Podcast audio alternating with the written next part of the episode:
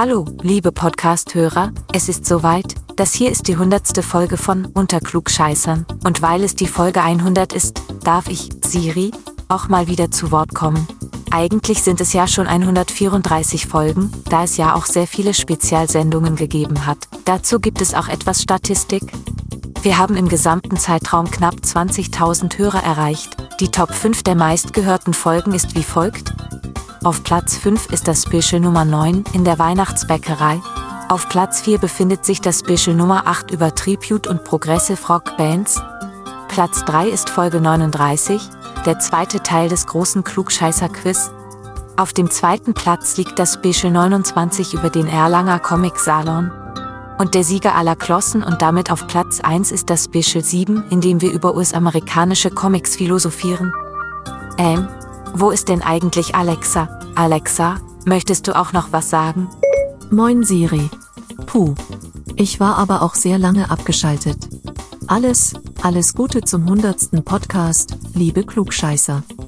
Dem Glückwunsch kann ich mich nur anschließen. Und nun viel Spaß mit Folge 100. Und jetzt schlaf schön Siri.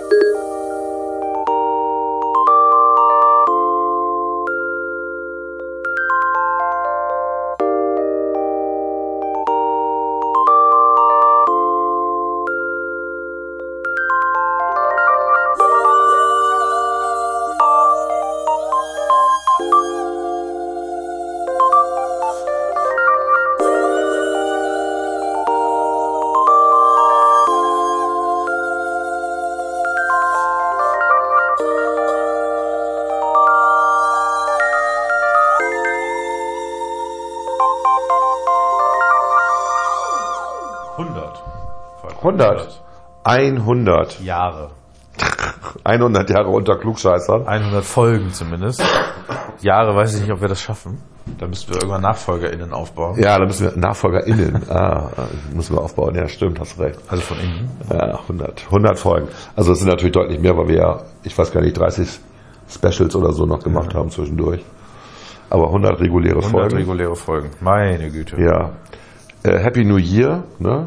Frohes neues Jahr. Frohes neues Jahr 2023 und ähm, einfach mal sich den Spaß gönnen und äh, die Jahre 2021, 2022 und 2023 untereinander schreiben und dann die Summen bilden Ja. und dann die Null streichen und dann kommt da raus 666. Also 2023 sieht nicht gut aus. Das fängt schon schlecht an. Ne? Fängt schon schlecht an. Du hast bei dir ja auch nicht so richtig geil angefangen, bei mir ja auch nicht. Ja. Das, ja, alles okay. Ja, alles okay. Wir haben heute in der Sendung Urlaube, Weihnachten, Silvester, Klaas redet sehr intensiv über seinen Urlaub. Grüne, Wir lästern ein bisschen über die Grünen, ja. Ein bisschen Nancy gut. Faeser kommt vor, Nancy Faeser, über die lästern wir auch ein bisschen. Serien kommen vor. Ja. Also wir haben ein volles Programm. Ja, das stimmt. Haben wir noch einen guten Spruch? Alles wird gut? Alles wird gut. Viel Spaß. Alles wird gut.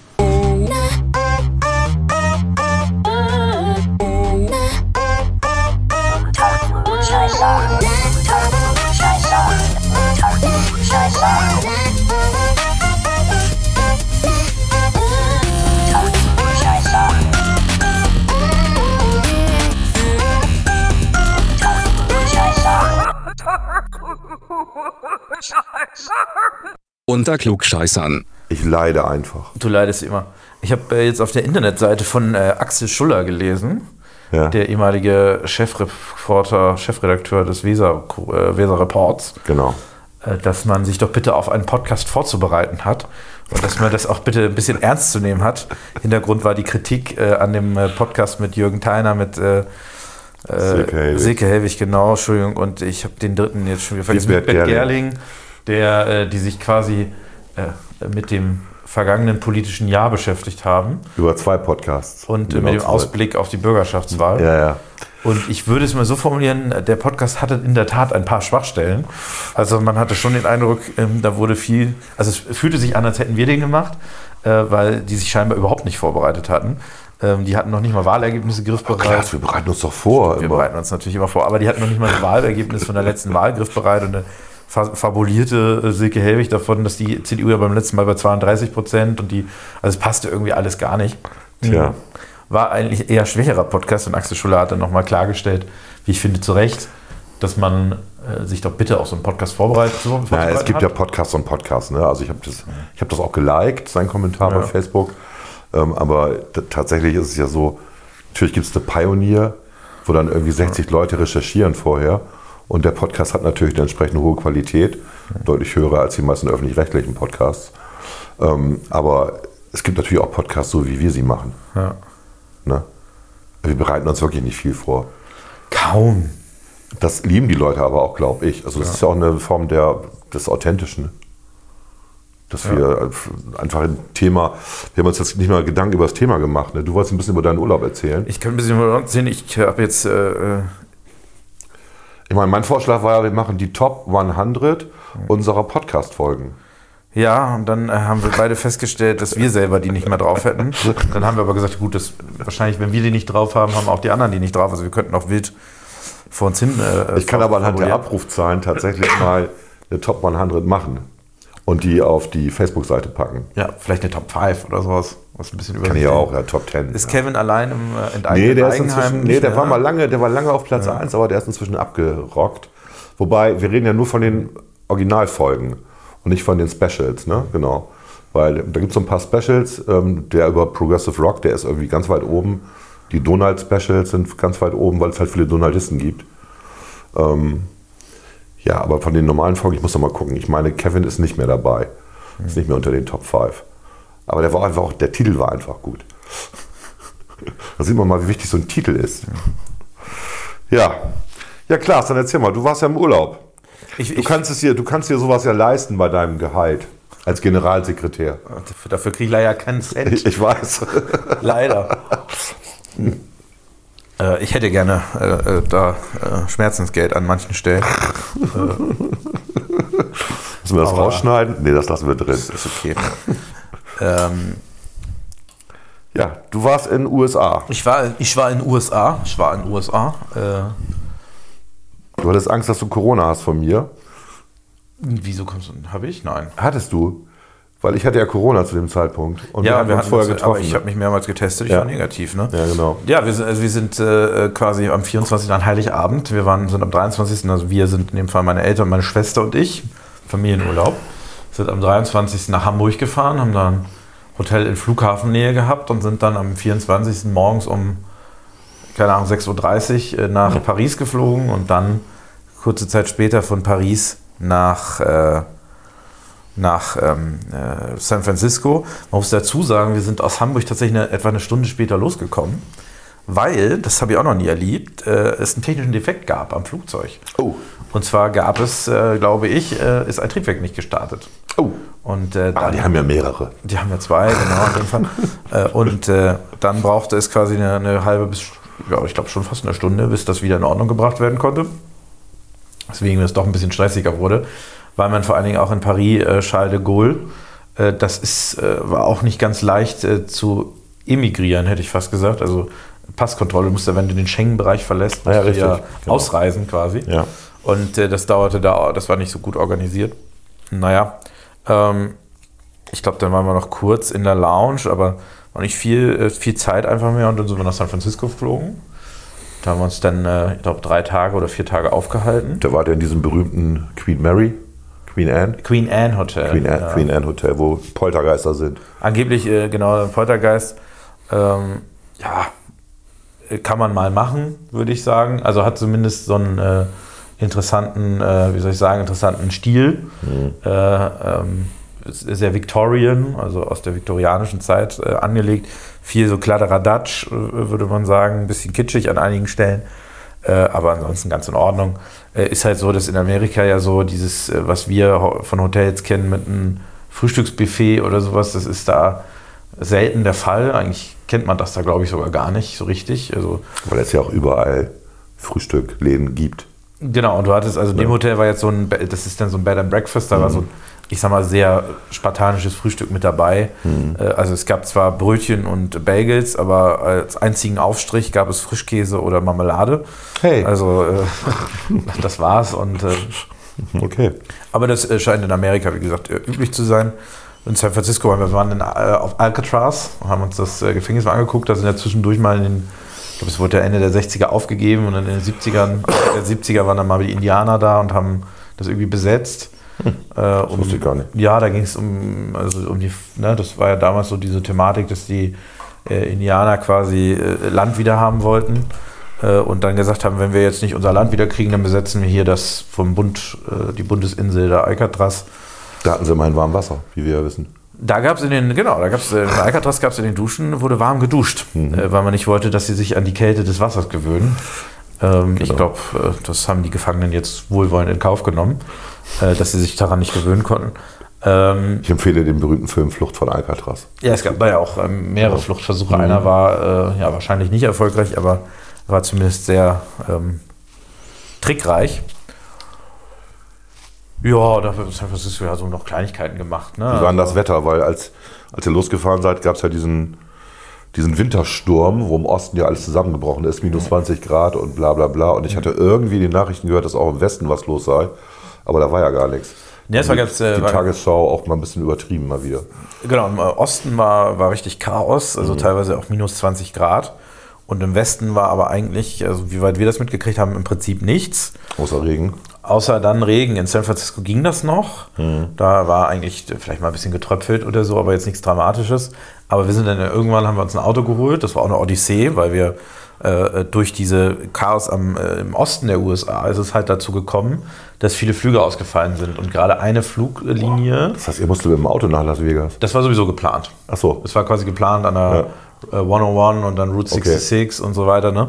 Das war quasi geplant, aber es war eben so, dass im Osten sind viele Flüge ausgefallen und das hat dazu geführt, dass insbesondere bei der Southwest Airline, das ist so eine Art freundlichere Ryanair, könnte man sagen, äh, also sehr relativ günstig, aber hat eigentlich einen ganz, ne, also mhm. ist jetzt nicht so, hat nicht so diesen äh, schlechten Ruf wie Ryanair, dass da ähm, äh, quasi die Crew-Rotation nicht mehr gestimmt hat. Und die haben dann versucht, das Netz wieder aufzubauen. Die haben ja so ein, so ein Netz, wo du quasi fliegst, keine Ahnung, von San Francisco nach Los Angeles, von Los Angeles nach, fliegst eben nicht zurück nach San Francisco, sondern fliegst dann nach Minneapolis und mhm. fliegst dann daraus nach Denver. Alles jetzt fiktiv.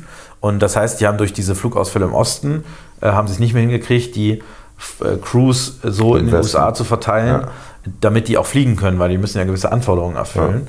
Ja. Äh, und das hat halt äh, dazu geführt, äh, dass ähm, die irgendwann gesagt haben, das Netz ist zusammengebrochen. Und dann haben sie, ähm, also ziemlich genau einen Tag bevor wir losgefahren sind, haben sie dann 70 Prozent ihrer Flüge amerikaweit gestrichen. Und das ist schon eine ganze Menge. Ne? Ja. Und äh, das hat dann. Weil ja die Amerikaner ja, es ist ein großes Land, auch darauf angewiesen sind, anders als wir hier. Genau, die sind darauf angewiesen, die fliegen ja. auch, die haben auch ein anderes Verhältnis zu Regionalflughäfen ja. und äh, die haben natürlich auch ähm, Feiertage gehabt. Ne? Also das war ja alles so 27., 28., 29. Ne, so um den Dreh. Mhm. Da sind ja auch viele einfach zu, zurückgeflogen und, äh, und so weiter. Äh, und das hat dazu geführt, dass viele ihre Mietwagen verlängert haben. Mhm. Weil die gesagt haben, gut, was sollen wir machen? Ne? Also wir können jetzt nicht zurückfliegen und fahren wir mit dem Auto zurück. Wir empfehlen dazu den Film Planes, Trains, Automobiles. Ja. Ticket äh, für zwei. genau. Deutsch. Und äh, dann hat das eben dazu geführt, dass wir, in, wir hatten in San Francisco ein großes Auto ge, gebucht eigentlich. Also eins, wo man locker unsere vier Koffer plus einen kleinen Koffer plus eine Aktentasche plus vier Menschen hätte mitnehmen können. Äh, und im Ergebnis haben wir ein Ponycar gekriegt, ein Dodge Charger. Der hatte ein äh, Ponycars sind so Autos, die so Pseudosportwagen sind, also hochmotorisiert. Okay. Ähm, aber eigentlich nicht wirkliche Sportwagen. Also äh, äh, der Ford Mustang ist auch so einer. Äh, der hatte einen V8-Motor, ähm, äh, mhm. ich glaube 5,2 Liter oder sowas, 4,8, 480 PS oder 6,2 Liter. Also war da eine sehr starke Maschine drin. Ja. Ähm, war dann natürlich aber auch nicht groß, so dass wir da verrückte Aktionen hatten. Die Koffer waren zuerst dann hinten im Fußraum waren großer und auf dem Sitz noch größer, so dass dann hinten das eingeengt war. Ähm, und äh, gleichzeitig hatten wir uns aber gesagt, ja, ähm, wenn Sie dann, äh, Sie können ja äh, da, wo Sie langfahren, ähm, können Sie mal versuchen, die Herzstation, also Herz war der Anbieter, mal anzurufen und zu fragen, ob die noch ein anderes Auto haben, ein größeres Auto. Und das haben wir dann natürlich versucht. Wir haben, ich glaube, am ersten Tag quasi zehn dieser Station angerufen, sind auch drei, vier angefahren. Einfach nach dem Motto, jetzt versuchen wir es mal. Äh, und hatten dann keinen Erfolg. Äh, das hat natürlich aber wahnsinnig viel Zeit gekostet. Wir hatten noch so ein paar Sachen geplant. auf dem Weg nach äh, Los Angeles. Wir hatten sowieso einen Zwischenstopp, den, da hatten wir auch ein kleines Hotel in Morro Bay. Das ist so eine Küstenstadt, äh, deren Wahrzeichen ein mittlerweile stillgelegte Powerplant ist, also eine, ein Kraftwerk. Ich habe nicht rausgefunden, was das für ein Kraftwerk war. Also ob das ein Kohlekraftwerk war oder sowas, aber ähm, es sind halt so drei große Türme und äh, Kühltürme. Kühltürme, genau. Da, Na da wird jetzt, glaube ich, Dann weiß man jetzt, dann weiß man jetzt nicht, was für ein. Genau, ich habe es auch im Ja. Internet nicht, äh, nicht, raus, äh, nicht rausgelesen. Äh, ich habe jetzt auch nicht übertrieben gesucht. Wer es weiß, vielleicht gerne schicken. Äh, und äh, da wird, entsteht jetzt, glaube ich, jetzt eine Batterielagergeschichte in dem Kraftwerk. Ähm, aber das äh, ist quasi. Schlau. Genau, Weil die das, Infrastruktur schon vorhanden ist. genau, die Kühltüren werden aber, glaube ich, dann abgerissen. Ja, aber du hast dann ja Stromkabel schon Ja, ja, genau. so. Deswegen, ja. ähm, weil die Kühltürme quasi, äh, das würde, wäre zu teuer, die zu erhalten. Ähm, mh. aber ansonsten, so, ein- ich glaube, das ist so ein nettes Küstenstädtchen. Wir waren jetzt natürlich im Winter da. Ähm, war jetzt die ganze Zeit so zwischen 10, 10 und 15 Grad, würde ich sagen, oder 8 und 15 Grad. Das war es hier auch. Ja. äh, und dann sind wir nach Los Angeles gekommen irgendwann. Also wir haben dann irgendwann doch ein größeres Auto gekriegt. Wir sind alle diese Regionalflughäfen abgeklappert. Ja. Und bei einem hatte man dann Erbarmen und hat man so ein Ford Edge. Äh, das, da passte wirklich alles gerade so rein. Das war ein SUV. Ähm, und das war dann, dann auch okay. Und dann sind wir nach Los Angeles. Da hatten wir so ein Airbnb. Das war eigentlich auch ziemlich cool, weil wir, äh, da gab es quasi so ein, so, ein, so ein Deck, nennt sich das. Äh, eine Terrasse, die aber äh, ja über der Stadt war, ne? so eine vorgelagerte Terrasse quasi. Dass ihr Silvester über der Stadt verbringen konntet. Das war die Theorie. Äh, äh, und man war so, ja, man guckte halt auf Downtown, ne? also auf die Stadtkern und war irgendwie, es war schon sehr hoch und gut gucken. Theorie, Plan war zu sagen, ähm, man muss dazu sagen, Los Angeles hat maximal im Monat sechs Regentage und das ist auch, glaube ich, nur so ein oder zweimal jemals vorgekommen. Äh, und äh, der Plan war halt, dass man da an Silvester da irgendwie auf der Terrasse sitzt äh, und äh, da gab es auch einen Heizpilz, die gibt es in Amerika noch sehr viel, äh, da irgendwie das Feuerwerk sich anguckt und so weiter. Und dann hat es einfach drei Tage lang durchgeregnet oder vier. It never rains in Southern California. Ja, genau. Das It pours. Ist die zweite Ja. Zeile. Genau. also wenn schon, denn schon. Äh, da, das war dann also auch nicht möglich, wirklich äh, draußen zu sein, aber gut, das war trotzdem nett. Und äh, dann waren wir genau währenddessen im Joshua Tree Park, haben uns in Los Angeles die Walk of Fame angeguckt.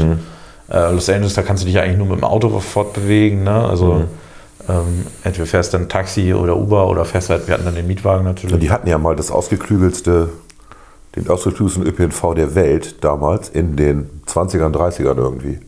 LA. ja, Und da gibt es auch diesen Film drüber hier mit äh, Jack Nicholson, wo er sein, wo seine Nase aufgeschlitzt wird. Ich weiß den Filmtitel gerade nicht, egal. Ähm, wo im Endeffekt die Automobilkonzerne dafür sorgen, dass der ÖPNV pleite geht.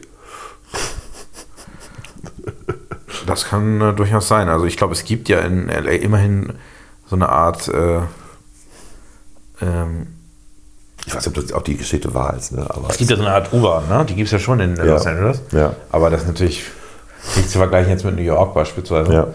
Äh, San Francisco ist ja noch schlimmer eigentlich, aber San Francisco ist nicht so groß, da kannst du dich viel Genau. zu Fuß bewegen. bergauf, bergab. Ja, genau, es ist sehr bergig. Und in Los Angeles, genau, Venice Beach, da äh, beim Santa Monica Pier waren wir. Habt ihr euch die Seehunde angeguckt? Nee, das nicht. Aber Ach so, wir haben ein das bisschen da geschaut. Ne? Ja, und dann sind wir, waren wir nicht genau im Joshua Tree Park. Äh, auch ganz interessant. Dann sind wir nach Las Vegas gefahren weiterhin. In Las Vegas waren wir. Ja, das ist ja, Las Vegas ist ja also Welchem Hotel wart ihr? Venetian. Ah ja, okay. Luxus pur. Das war sehr nett, ja. Ja. Sehr große Zimmer. Äh, Und da gibt es auch ein geiles Frühstück in Las Vegas, in den Hotels. Da gibt es gute Frühstücke, Genau. ja, das war auch, äh, war auch ganz ordentlich, fand ich auch. Aber eben auch da, das ist ja dann halt nicht, nicht so, wie wir das kennen, du zahlst halt 10 Euro ein Buffet, wobei da gab es auch, glaube ich, sogar ein Buffet oder 20 Euro ein Buffet, sondern es ist dann à la carte in der Regel. Ne?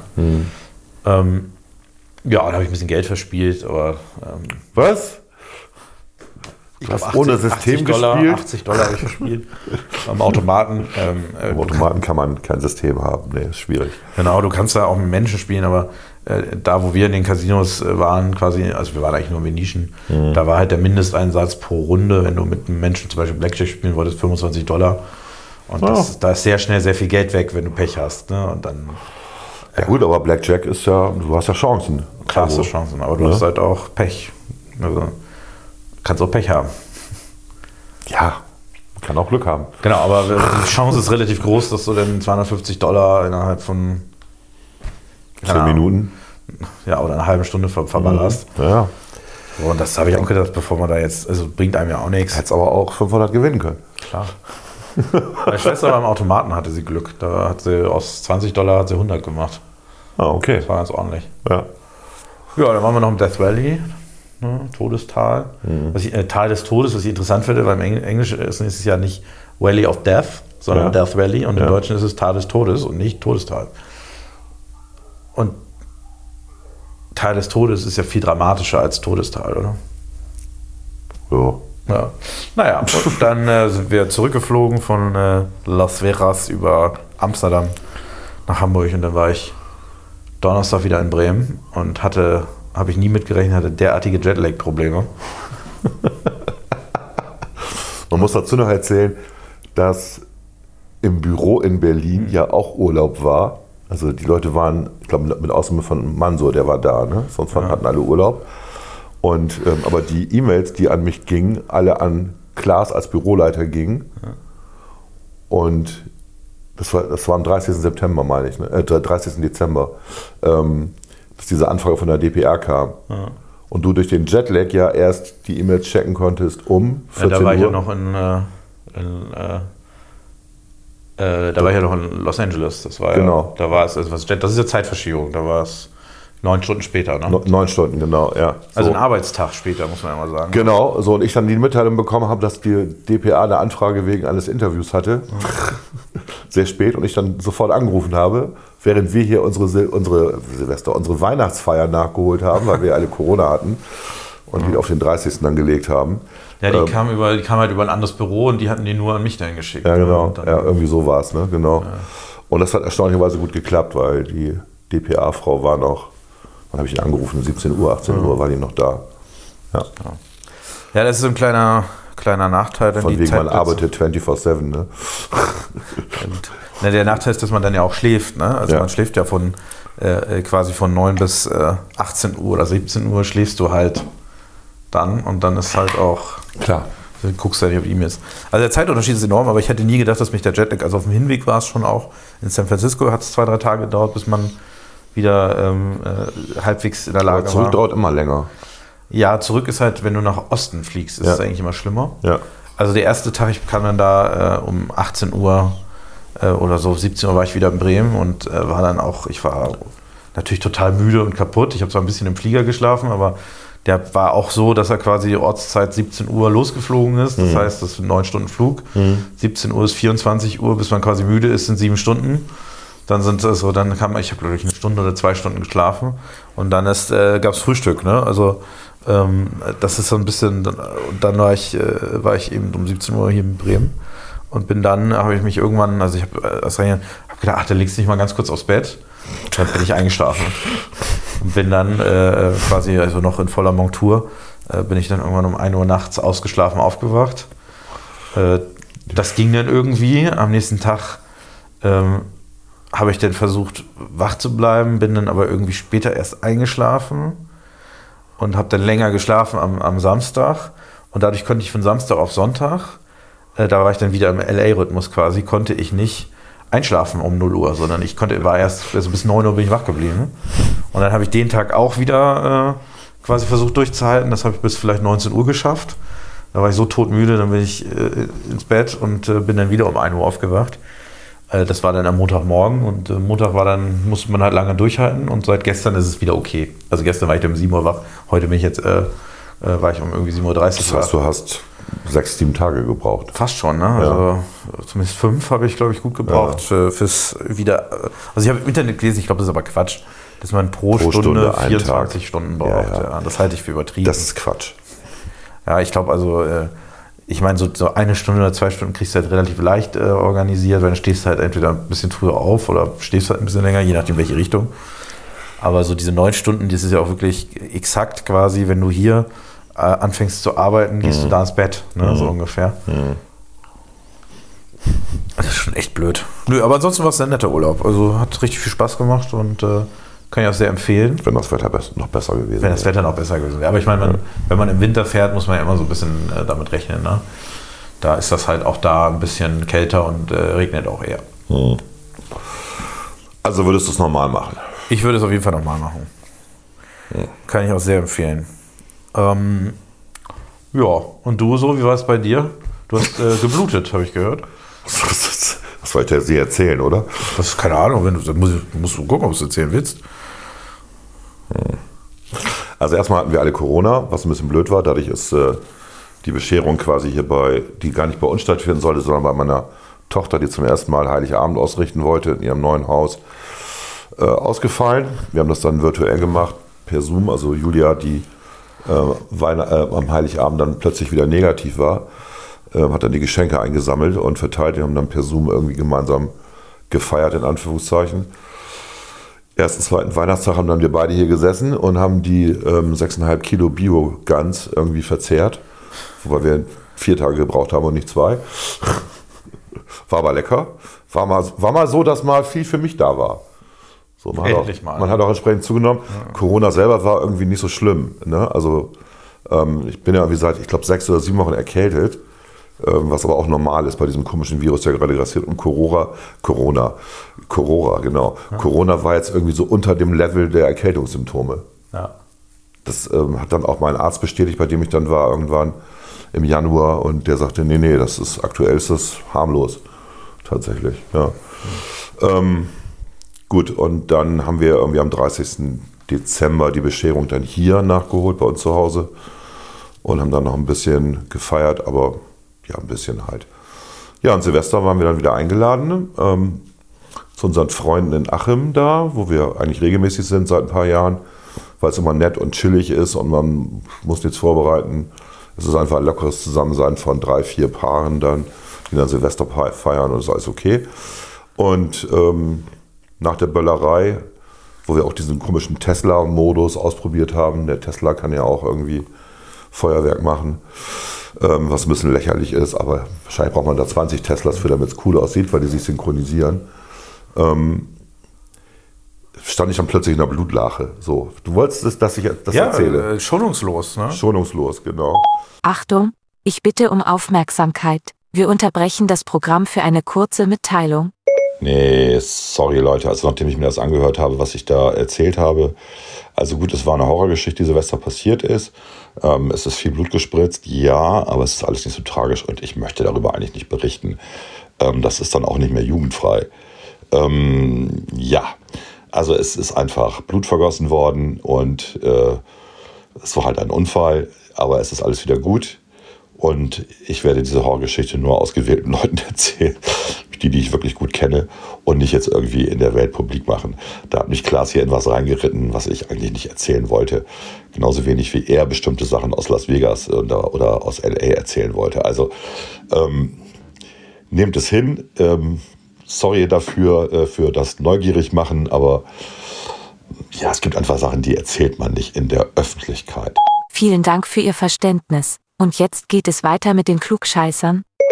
Kannst du nicht hier den Tatortreiniger rufen? Der Tatortreiniger, genau, das wäre eine lustige Idee. Ja, naja, gut. Ja, das war jetzt hier, also das, und dann wurde mir natürlich das Übliche gesagt von den Leuten, denen ich es erzählt habe. Ich habe es ja nicht vielen erzählt, jetzt wissen es alle, okay. Nein, Volker, es wissen nicht alle.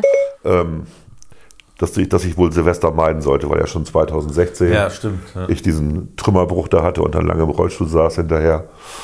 Ja, vielleicht sollte ich Silvester mich einfach hinlegen und nichts machen. Das wäre vielleicht gut, ja. Ja, Aber du weißt ja, im eigenen Haus passieren eigentlich die meisten Unfälle, ne? die meisten Leute sterben in ihrem eigenen Bett. Also was ist jetzt irgendwie...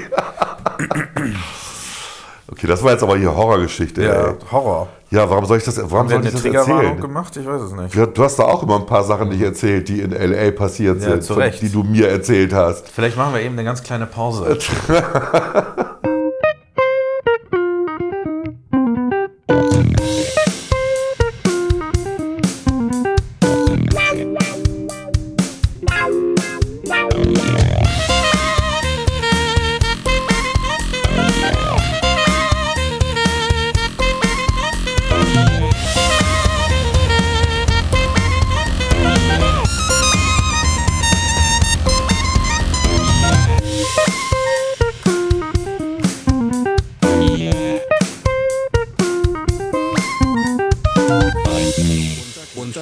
Unter, unter Klugscheißern.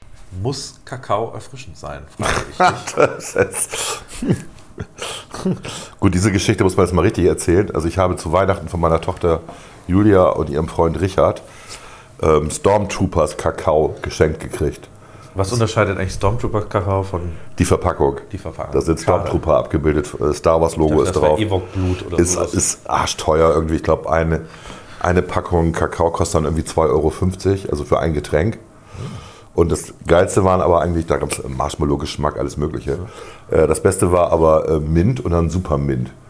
So, und dann habe ich ähm, gleich nochmal eine Packung nachgekauft. Gibt es bei Amazon zu kaufen. Und habe dann äh, in den, in den Corona-Wochen sozusagen, Erkältungswochen, versucht rauszukriegen, ähm, wie die das gemacht haben mit dem Minz, mit der Minze da drin. Und habe versucht, Minzpulver zu kriegen. Gibt es aber nicht industriell. Es gibt irgendwie Minztropfen, ähm, die du auch für, für Kekse nehmen kannst oder sowas, ne, um das so ein bisschen aufzuwerten. Ähm, oder Kuchen. Und äh, da habe ich verschiedene Sorten ausprobiert und jetzt habe ich die perfekte Lösung. Also es gibt von Milram einen Kakao für den Kaffeevollautomaten, äh, den wir auch in der Firma anscheinend haben. Das dürfte derselbe Kakao sein, wo halt schon Milchpulver mit drin ist. Das heißt, du brauchst keine Milch mehr. Und ähm, kostet irgendwie 10 Euro ein Kilo. Ist okay, denke ich mal. Und ähm, dann gibt es von irgendeiner Firma PM oder so hieß die, glaube ich. Das war das Beste. Ähm, auch eine, so eine Minzlösung, relativ kleine Packung, aber du brauchst auch nur, also die sagen, du sollst einen Teelöffel da rein tun, in so ein Getränk, was echt pervers wäre. Ich habe mal mit äh, vier Tropfen angefangen und bin jetzt bei zwei bis drei. So, und dann hast du so diesen leichten Minzgeschmack im Kakao, Ja. den du jetzt gerade probiert hast. Du hast gerade gesagt, ohne Minze wäre es dir lieber. Tja, Pech gehabt. Pech gehabt, ja. Hier gibt es nur Kakao mit Minze.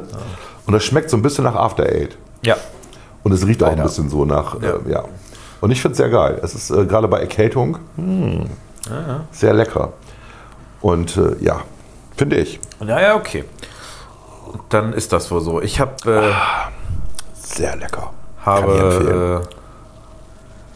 Gerade äh, vor, der, vor der Sendung, hätte ich fast gesagt, Vor der Sendung. habe ich äh, irgendwie bei Twitter gelesen, äh, das ist aber auch schon gestern passiert, dass die in Thüringen, die Grünen, einen Minister ausgetauscht haben. Und zwar äh, ist es so, dass quasi die haben, ich glaube, zwei Minister in der Regierung.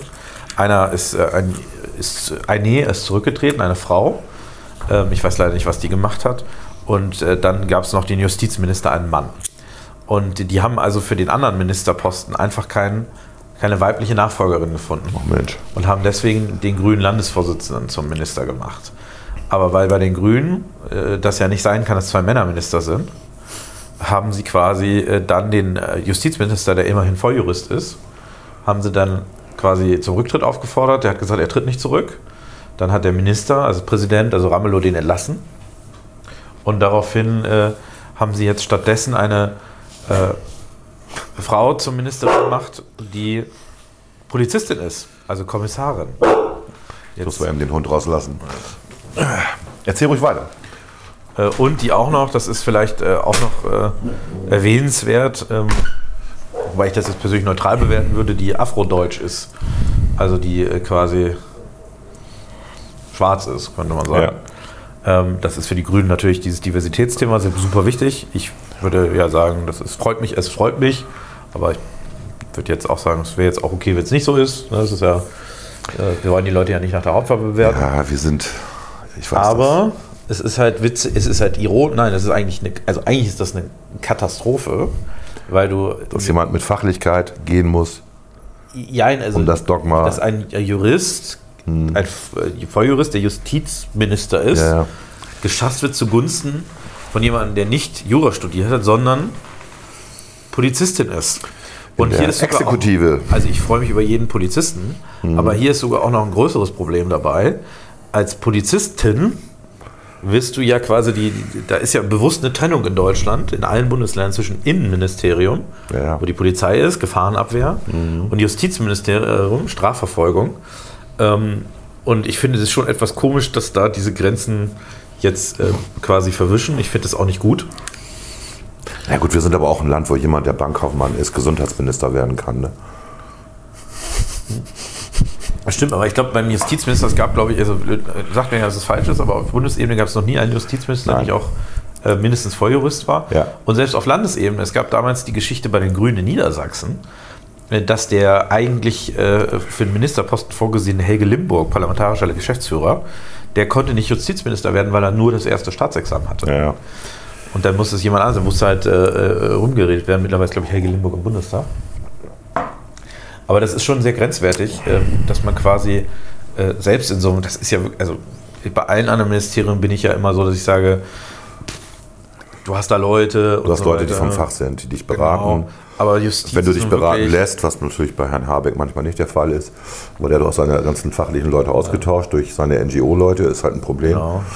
Ähm, Aber Justiz ist so ein Thema, wo du auch, also das ist ein sensibles Thema. Darüber kann sich entscheiden, wie freiheitlich eine Gesellschaft ist, wie Absolut. demokratisch eine Gesellschaft ist. Ähm, Also politisch gesehen Ja. ist Justiz auch immer auf der, eigentlich auf der anderen Seite von Inneres. Das sind immer Counterparts. Ja, es sind äh, beide Ministerien sind ja quasi äh, sind, sind Verfassungsministerien, beide sind dafür verantwortlich. Auch das, äh, die Verfassung, dafür ist insbesondere der, die, das Innenministerium tatsächlich verantwortlich, Ja. aber eben auch der Rechtsstaat, äh, das Justizministerium, dass das eingehalten wird. Ja. Ich sag mal, die Gefährdung des Rechtsstaats geht in der Regel nicht durch Richter äh, aus, sondern äh, eben durch, durch Strafverfolgungsbehörden wie die Polizei und so weiter. Also das muss ja quasi in Schach gehalten werden. In Deutschland haben wir da jetzt nicht Riesenprobleme, aber wir sehen es beim Thema Vorratsdatenspeicherung, Trojaner und so weiter. Äh, Und dafür muss es eben auch äh, nachher bei den Gerichten, die das ja unabhängig überprüfen, beim Justizministerium, das sich auch um Richterbesetzung und so weiter kümmert, äh, das muss sauber sein. Das darf, also das finde ich, ich finde halt das für einen Dammbruch. Nee, deswegen haben wir ja im, Bund auch eine gute Konstellation mit Marco Buschmann, der halt auch immer darauf achtet, dass der Staat nicht zu viel Kontrolle hat. Ja. und ähm, Frau Faeser, die darauf achtet, dass der Staat noch mehr Kontrolle bekommt. Das ist ja schon ein, ein, ein Kampf, den die beiden da ständig führen und stetig führen. Ja, da sieht, da sieht man es jetzt sehr gut. Das hängt natürlich auch mit der Ja. politischen Farbe zusammen. Ja. Aber natürlich ist da eher der Widerspruch zwischen Justiz und Inneres. Genau. Und ich weiß, ich glaube, Das ist aber auch gut. Das ist ja gewollt, auch ein bisschen. Das ist gut. Also da finde ich, haben die Grünen äh, dem Rechtsstaat oder Ja, wir müssen nicht über die Grünen reden. Ja. Komm, Wobei ich würde gerne noch über die Lützerath reden. Die, Okay, red über Lützerath. Ich habe ja das Video dir gezeigt. Ich habe Ja. ja. den Namen der Dame schon wieder vergessen. ähm, Hen- Henneberg. Ja, die ist äh, Bundestagsabgeordnete seit einem Jahr. Vorher war sie Aktivistin äh, und war Sprecherin von Ende Gelände. Können wir mal das Wort Aktivistin durch Mob ersetzen? Also im Moment, in Lützerath ist es im Moment definitiv kein Aktivismus mehr. Äh, Molotow-Cocktails, Böller, Steine auf Ja. Polizisten.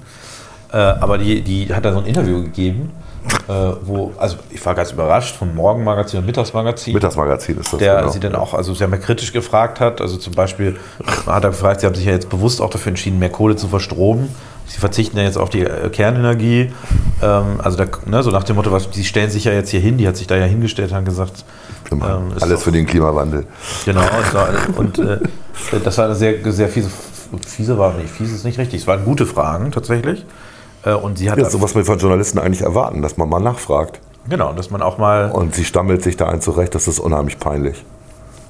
es war, es war peinlich, also sie war sehr schlecht inhaltlich, aber sie wirkte auch ehrlicherweise ein bisschen, ich weiß nicht, ob das... Betrunken oder zugekifft. eins Ja, also sie ja. wirkte, als wäre sie äh, Sie stand- al alkoholisiert. stand also, neben sich. Ich habe äh, solche Interviews kenne ich eigentlich nur von Claudia Roth, wenn sie über die Türkei redet. ähm, also es äh, wirkte wirklich so, als wäre sie irgend, irgendwie unter, äh, also jedenfalls nicht nüchtern.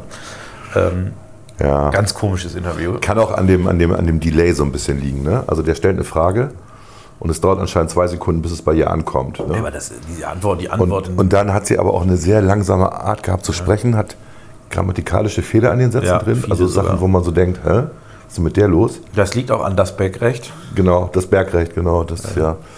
Ähm, es war überraschend schlecht, ja. Aber gut, du. Was da gerade passiert, ist echt einfach unfassbar. Also ich bin dann auch. Ja, und sie hat es auch wieder versucht zu personalisieren, indem sie sagt, hier der Bauer so und so. Ja. Und zeigte dann nach hinten so eine Menge, der musste sein Haus verlassen. Und ja, die mussten alle ihre, ihre Häuser verlassen. Die haben auch entsprechende Entschädigung bekommen. Und neue Häuser. Ja, also ich, ich meine, wir haben ja nicht umsonst alle Regelungen, Gemeinwohl äh, und so weiter. Enteignungen sind ja auch möglich im Sinne des Gemeinwohls. Wir haben nicht umsonst Gerichte, die das überprüfen. Wir haben Richtig. nicht umsonst gewählte Volksvertreter, Regierungen, die da, äh, die da was, äh, was vereinbaren und machen. Das hat ja alles, alles durchlegitimiert. Und äh, der einzige Weg, wie die jetzt versuchen, das zu verhindern, ist ja, indem sie nicht legitime Mittel äh, und zum Teil auch illegale Mittel verwenden, um quasi die demokratisch legitimierte Entscheidung rückgängig zu machen. Ja, aber klar ist nicht, dass du auf das Unwort des Jahres kommst, was von den Marburgern mal wieder, Von, den, von dem ÖRR. Wieder ein sehr. Nee, nee, äh, das, das war ja die Floskel des Jahres, war ja Freiheit. Ja, Un äh, Unverschämtheit, oder? Unverschämtheit, dass das vor allen Dingen in der Tagesschau dann gelaufen ist. Ähm, das sind zwei Journalisten, die diesen, Diesen diese Webseite äh, online halten und keiner weiß, wie sie eigentlich dazu gekommen sind. Und Freiheit als Floskel zu bezeichnen, ist einfach eine Frechheit. Ja. Wenn man überlegt, aber sie ähm, meinten da nicht die Freiheit als Ganzes, Ja, sondern ja. nur, sie sie- meinten, eigentlich meinten sie die Leute, die, also so habe ich das mal interpretiert, die sagen, es ist auch die Freiheit, keine Maske zu tragen. Ähm, aber Ja. das ist, äh, ja. das mein, also du kannst aber wer entscheidet, was die richtige Freiheit ist? und Einigkeit nicht, und ja. Recht und Freiheit. Willst du jetzt auch noch Recht und Einigkeit wecken? Ist auch eine Floskel oder was? Also, Also Solidarität. Der Freiheitsbegriff, eine das Floskel, ja. Meinungsfreiheit, das ähm, auch nicht Demonstrationsfreiheit. Also das haben wir alles geregelt im Grundgesetz und wer das in Frage stellt und als Floskel definiert, der steht nicht mehr auf dem Boden der Verfassung. So einfach ist das. Ja, das stehen da einige auch nicht. Was ist denn jetzt das So, und das, und das jüngste Unwort, ähm, das die Universität Marburg äh, gemacht hat, ist ja ähm, Klimaterrorist. Das ist jetzt das Unwort. Ähm, und damit beziehen sich natürlich an, auf die angeblichen Aussagen von vielen, die sich über die äh, Kleber ähm, aufregen, ähm, die sich auf den Straßen festkleben, auf den Flughäfen festkleben und so weiter. Ähm, der Witz ist halt, dass dieser Begriff Klimaterrorist eigentlich nirgendwo verwendet wird. Also, wenn man das googelt, ja. das ist halt ein Begriff, der von den Klimamob, von den Aktivisten, wie auch immer man sie nennen will, Aktivist ist für mich was Positives, das, was die machen, ist nicht unbedingt positiv.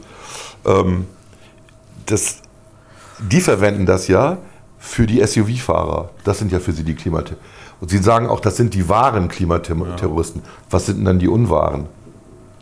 Ich, hab, äh, ich musste auch gerade überlegen, ob überhaupt ein. Also ich will jetzt nicht ausschließen, dass von, den, äh, von der AfD das Nee. verwendet wird, aber Nee. ich kann mich jetzt nicht erinnern, dass von FDP oder CDU überhaupt dieser Begriff äh, äh, von, von, ich sag mal, wesentlichen Menschen verwendet würde. Also es, einmal hat wohl Beatrix von Storch das Wort Klimaterrorist verwendet in einem Tweet ähm, gegen die Klimaaktivistin. Ich mache jetzt Aktivistin immer in Anführungszeichen. Luisa Neubauer. Ja? Aber man findet auch genauso viele Freunde und Freundinnen von Neubauer, die wahlweise SUV-Fahrer oder Kurzstreckenflieger als Klimaterroristen bezeichnen. Gern mit dem Zusatz, die waren ja. Klimaterroristen. Das ist die, die Situation gerade. Und mal ganz ehrlich, ähm, es nervt halt. Ja. Es nervt. Ja, und Hier wird versucht, halt eine politische Agenda zu fahren, die eigentlich nicht mehrheitsfähig ist. Ne? Das ist das. Ja, und man sollte mir auch diesen positiven besetzt Aktivist, Aktivistin aus dem Streichen, aus dem, aus dem Sprach. Das nervt einfach. Ja. Was ist denn das überhaupt? Also, da ist jemand aktiv im Sinne für oder gegen was? Ich, also Aktivistin ist, ich sag mal, es ist ja eine bisschen, ist ja jetzt ja nicht, also derjenige, der jetzt vor Ort äh, für den, keine Ahnung, für die, für den, für den, äh, hier für den äh, Bürgerpark Geld sammelt, ist ja auch nicht Aktivist, der würde sich auch nicht als Aktivist Nee. bezeichnen, sondern es ist ja so eine Gruppe von, ich sag mal, häufig im linken Spektrum befindlichen ähm, radikalen Leuten, die scheinbar auch ja keinen, keinen Job haben oder sowas. das- Das ist wie mit Zivilgesellschaft. Also der Begriff Zivilgesellschaft, den man ja eigentlich, der eigentlich ähm, der weiße Schimmel ist, ne? weil Gesellschaften sind, sind zivil. immer- sind zivil, ja. Genau.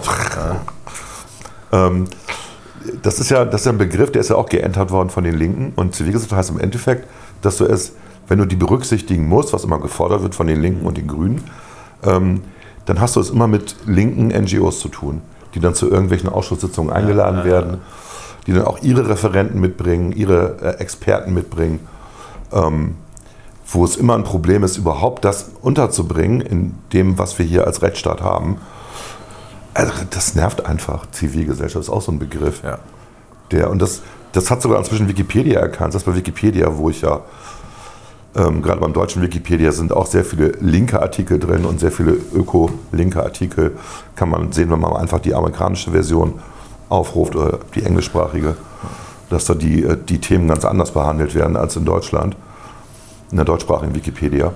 Ähm, selbst da ist inzwischen Zivilgesellschaft als linker Begriff geoutet. Ja. Was es ist. ja, natürlich. Also dieses Framing, diese Narrative machen eine Menge in den Köpfen aus. Und das hat man ja auch daran gesehen, dass wir eine Umfrage gemacht haben, noch letztes Jahr, also die FDP. Und Leute gefragt haben, ob sie ähm, äh, für ähm, Fracking sind äh, in Norddeutschland. Ja. Das war eine Umfrage in Norddeutschland. Ja. Natürlich waren ich meine 70 Prozent dagegen, ne, wo man ja mit den aktuellen Methoden, wie man Fracking betreibt, naja, ich sag mal, eben nicht das mehr verursacht, was man in, in Holland hat mit den Erdbeben oder damals in den USA mit, dem, mit der Verschmutzung des Grundwassers. Wobei das in den USA auch so in dieser Form nee, nicht passiert ist. Es, ne? also es, waren, es waren anekdotenhafte Geschichten, aber ist ja auch egal. Und dann haben wir gleichzeitig gefragt, was denn mit ähm, Schiefergewinnung ist. Schiefergasgewinnung. Schiefergasgewinnung. Ja. 90 Prozent der Leute waren dafür. Ja. Erklärt, was das ist. Ne? Könnte man 300 Jahre lang Deutschland mit, äh, mit Erdgas ja. versorgen. Und das ist aber dasselbe. Ja, klar. Das ist ja der Witz. Also das, der Begriff ähm, Fracking ist halt verbrannt.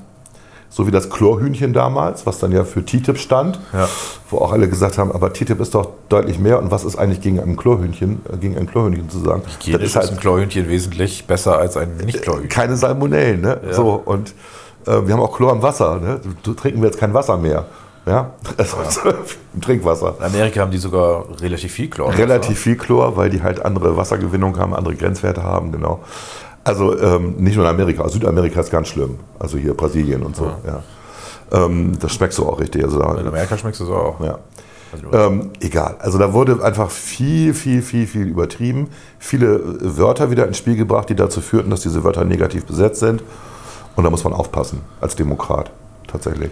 Und der Witz ist, dass auch viele FDPler sich davon treiben lassen.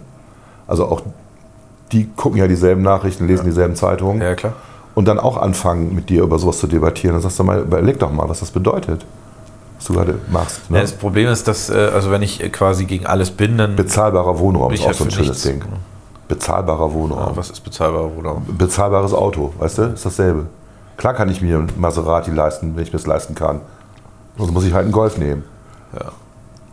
Ja, oder einen Dacia.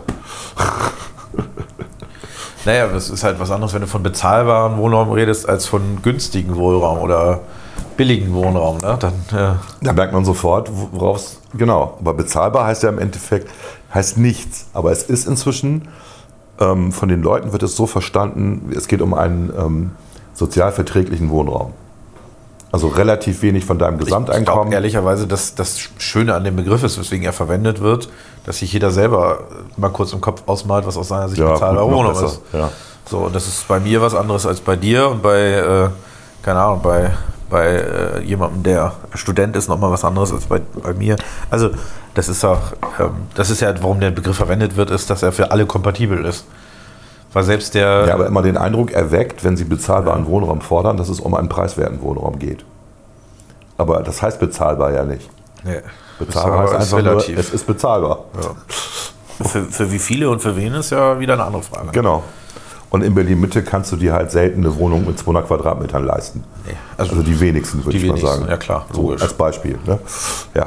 Angebot und Nachfrage. Ne? Ja, klar.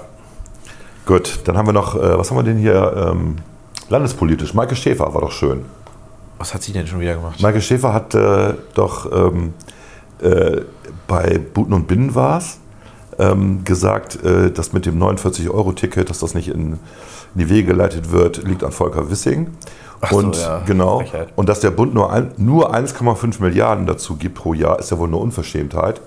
Ähm, das muss natürlich deutlich mehr sein. Allein der BSAG fehlen 1000 äh, Stellen im Personal, um die Verkehrswende hinzubekommen. dann kann man einfach nur antworten, Maike Schäfer, ähm, ÖPNV ist tatsächlich Landes- und Kommunalpolitik. Ja, Ländersache, reine Ländersache. Reine Ländersache. Hat der Bund eigentlich nichts mit zu tun. Dass der Bund da jetzt die 1,5 Milliarden reinhaut ähm, jedes Jahr, ist ja. genau die Antwort von Volker Wissing auf das Problem der Verkehrswende. Dass es ein 49-Euro-Ticket gibt und das damit refinanziert wird, dass aber auch die einzelnen ÖPNV-Anbieter dadurch massive Einsparpotenziale haben, weil sie eben nicht mehr wie in Bremen 72 verschiedene Ticketvarianten ja. haben, sondern sie sparen sich ja ganz viel Buchhalterisches, ganz viel in den, in den Verkaufsständen und so und online auch. Also ähm, da gibt es ja ein Einsparpotenzial, was irre hoch ist, Klar. durch ein bundesweit gültiges 49-Euro-Ticket. Und dass das die Kommunen und die Bundesländer nicht gerne rechnen äh, und dann auch den Zahlen von Christian Lindner, die das ausgerechnet haben, äh, nicht trauen, ist auch klar. weil natürlich wollen sie mehr. Man muss dazu auch noch einmal sagen, dass der Bund deutlich weniger Geld hat als die Länder. Das vergessen immer alle. Die Länder haben das meiste Geld, nicht der Bund. Und ähm, dass der Bund da jetzt überhaupt einsteigt, liegt genau daran, dass es ja gewollt ist, dass wir diese Transformation machen. Das aber dann, zu, dann aber zu fordern, und wir brauchen noch mehr, und die BSAG gleich 1000 Arbeitsplätze. Wo sind die denn, diese 1000 Arbeitsplätze? Wer soll das denn machen? Sind das alles Fahrer und Fahrerinnen, die da jetzt die Busse fahren und die, und die Straßenbahnen neu fahren? Mit welchen Bussen und Straßenbahnen, von welchen reden wir denn da? Die müssen wir erstmal haben. Also die Schienen, die jetzt gebaut werden Richtung Weihe, ja, wie in Lilienthal, die Erweiterung sozusagen des Netzwerkes der BSAG, was ja weder in Lilienthal an, angenommen worden ist, äh, äh, noch in Weihe angenommen wird. Das ist ja alles Quatsch, das wissen wir ja. Es gibt ja einfach schnellere Verbindungen, als dann mit der Straßenbahn zu fahren. Ähm, da geben wir ein Heidengeld für aus, wo wir alle wissen, dass Busse günstiger als Schienenfahrzeuge sind. Also der, Witz ist doch folgendes: Du hast äh, quasi äh, Kinder, ja, und die Ich will, ich will nur eins noch, äh, ja. Schlusssatz noch. Michael Schäfer lenkt damit einfach von ihrem eigenen Versagen ab. Ja, total. So einfach ist das. Ne? Sie hat irgendwie irre viel Schwachsinniges, für schwachsinniges Geld ausgegeben. Ja. Sie Martini-Straße, also zwei Fahrradwege nebeneinander auf jeder Seite. Die Autos kommen nicht mehr durch. Die Busse müssen immer queren, ja. müssen immer über die Radwege fahren, um zur Haltestelle zu kommen. Das schreit nach Unfällen. Danach sich wieder einscheren in den fließenden, fließenden Verkehr, in Anführungszeichen statt, was ja eine schlaue Idee gewesen wäre, eine separate Busspur zu machen. Wenn ich den ÖPNV attraktiver machen will, ja. Dann muss der ÖPNV auch schneller sein als der normale Verkehr. Und man statt den blöden Fahrradfahrern, die ja schon einen Fahrradweg haben da, noch einen zu geben, wo dann der Bus immer hin und her rüberfahren muss, Entschuldigung, also da ja, machst du doch lieber fährt ja auch Fährt ja auch gar nicht so viel da Lust. Es ist halt, also das, was einen fast am meisten aufregt, ist, dass da quasi der Bund steht, der sieht, dass die Länder ja, es nicht hinbekommen. Die kriegen es einfach nicht hin. So, ja. also, äh, die wollen es auch nicht. Nein, die, die kriegen es einfach mit dem, äh, mit dem ÖPNV nicht hin, weil die nicht in der Lage sind, gegenseitig. Also es ist ja dieses 49 Euro Deutschland-Ticket ist ja richtig geil eigentlich. Ja. Also gar nicht so sehr, ich meine, man kann über den Preis reden, ob der Preis angemessen ist, ob es vielleicht ein bisschen teurer sein sollte oder, oder, oder. Aber was, was das wirklich Gute ist, dass da ein echter Komfortgewinn für die Leute da ist. Das macht es für viele einfacher, gerade auch für Leute, die pendeln. Ja. ja also gerade wenn du vom Land in die Stadt pendelst, wo du, ich habe das ja immer gesagt, ne, du hast von, von äh, Rothenburg nach Bremen kostet das Monatsticket mit dem Metronom irgendwie 180 Euro. Ja. Da sparst du also jetzt äh, eben mal schnell 130 Euro. Das betrifft also gerade auch die Leute auf dem Land. Ne? Ja. Der ÖPNV in der Stadt ist immer billiger. Ja. Und die Länder kriegst du einfach nicht geschissen. Dann sagt der Bund, okay, ganz ehrlich, wir wollen dieses Ticket und wir sind auch noch bereit, damit ihr das macht, sind wir bereit, wir geben euch einen Großteil dazu, nämlich anderthalb Milliarden Euro. Ja. Und statt zu sagen, danke, super, jetzt setzen wir es um, sagen Verlangen die, wir noch mehr, wie üblich. Nee, wieso? Zahlt doch alles. Ne? Genau. Ne? Und dann denkt man sich, Leute, es ist eure Aufgabe, ja, also es ist einfach eure ureigene Aufgabe. Und äh, wenn ihr wollt, dass der Bund den ÖPNV bezahlt, kann man ja drüber reden, aber dann habt ihr da auch nichts mehr zu sagen. Also dann äh, müsst ihr halt damit leben. Wir, wo es Linien gibt und so wo weiter. Wo es Linien gibt, ja. so entscheidet dann der Bund. Mhm. Das ist nicht besonders effizient, mhm. weil ich glaube nicht, dass man aus Berlin heraus entscheiden kann, welche Straßenbahnlinie in Bremen Nö. wo gebaut wird. Aber wenn ihr das so wollt, dann ist das ja kein Thema. Mhm. Nur äh, wer, ne, wer zahlt, bestellt halt, äh, bestimmt halt die Musik. Das ist halt so.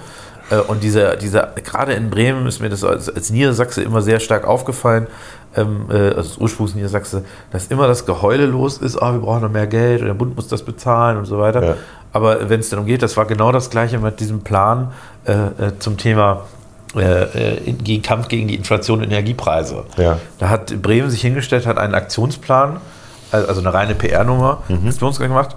Die wesentlichen Maßnahmen, der Bund muss eine Energiepreisbremse machen, der Bund muss das machen und so weiter. Und dann ging es um die Ländermaßnahme und dann soll über die Verbraucherzentrale soll, sollten quasi sparsame LED-Lampen verteilt werden. Also das war das Niveau. Ja? Also du, Du, du machst einen Aktionsplan, ja. sagst anderen Leuten, was sie zu tun haben und deine genau. einzige Maßnahme ist es, über die äh, irgendwie äh, kostengünstige LED-Lampen zu verteilen. Also da muss man sagen, das ist eine Bankrotterklärung, eine wirkliche Bankrotterklärung. Ja, aber das ist ja, Bovid Schulte hat sich aber dann dafür abgefeiert. Nee, die, also es wird ja auch völlig... Das ist ja der Witz, auch mit der Übergewinnsteuer, ja, hat er sich abgefeilt, weil haben, wir, haben sie jetzt ja durchgesetzt. Ja. Haben sie natürlich nicht durchgesetzt. Ist eine europäische Initiative gewesen ja, die, über die Zufalls ist, Zufallsgewinne. Alle, ja. Und ähm, mit Europa muss man dann diesen Deal machen, das ist okay. Äh, aber da hat sich nicht Bovenschulte durchgesetzt. Ach, Bovenschulte ist völlig irrelevant in dieser Frage. Ja. Muss man halt leider so sagen. Dass, also muss auch, muss ja auch immer, das geht ja auch immer äh, um, um einen realistischen Blick auf einen selber. Das sollte man auch als äh, Präsident des Senats ja. haben. Und wenn man da realistisch auf sich guckt, ist Bremen nun mal in diesen Angelegenheiten, was Bund und Europa angeht, nun wirklich nicht relevant. Nee. Und ehrlicherweise auch aufgrund der Politik, die man hier macht und des Ja. Scheiterns, ist man natürlich noch irrelevanter, als man sein könnte. Also äh, das ist ja auch, ich kann das ja auch teilweise verstehen. Ich meine, du hast einen Länderfinanzausgleich, Bayern zahlt äh, jedes Jahr eine Menge Geld da rein. Und äh, in Bayern gibt es keine kostenlosen Kitas. Tja. Und Bremen nimmt das Geld aus dem Länderfinanzausgleich und macht kostenlose Kitas. Ich finde kostenlose Kitas gut. Ich auch. Weil das gerade hier auch äh, Brennpunkt und so weiter, das ist auch gut, dass man quasi äh, äh, auch diejenigen in die Kitas kriegt, die vielleicht, äh, wo das sonst Geld kosten würde, das betrifft ja nicht die. Ne? Aber äh, ich kann das schon auch aus bayerischer Sicht verstehen, dass man sagt, hey, wir, wir, wir geben unseren, hier, unseren Leuten keine kostenlosen äh, Kitas und ihr macht das, seid ihr, brennt ihr. Das ist ja eine legitime Sicht auf die Dinge. Äh, Und das fällt halt leider so ein bisschen äh, auch in den Bereichen auf, wo man das Gefühl hat, ähm, da ist es nicht so gelungen. Ne, also wenn wir hier jetzt äh, in Bremen sowas machen wie, äh, wir machen äh, einen Klimatopf über 3 Milliarden Euro und Niedersachsen, was äh, deutlich größer ist, nämlich etwa 30 Mal so groß oder 28 Mal so groß. ne, Ist das so? Ja. 16 Millionen Einwohner hat Ah, okay. Niedersachsen. Bremen hat 600.000 oder sowas, also 700, 670 glaube ich, das Land Bremen. Äh, dann ist es irgendwie unverständlich, wenn Niedersachsen für, für sowas nur 2 Milliarden Euro bereitstellt und Bremen das Geld für 3, also 3 Milliarden Euro ausgibt. Das macht einfach, da kann ich auch als, also das da Geld, gebe ich das sie- Geld anderer Leute mit vollen Händen aus. Das ne? Geld, was sie ja auch gar nicht haben, was sie ja vom Bund kriegen müssten. naja, noch sie, dafür wollen sie ja Schulden aufnehmen. Ne? In dieser Zeit, wo, wo Zinsen wieder steigen. das ne? muss nur der Bund genehmigen.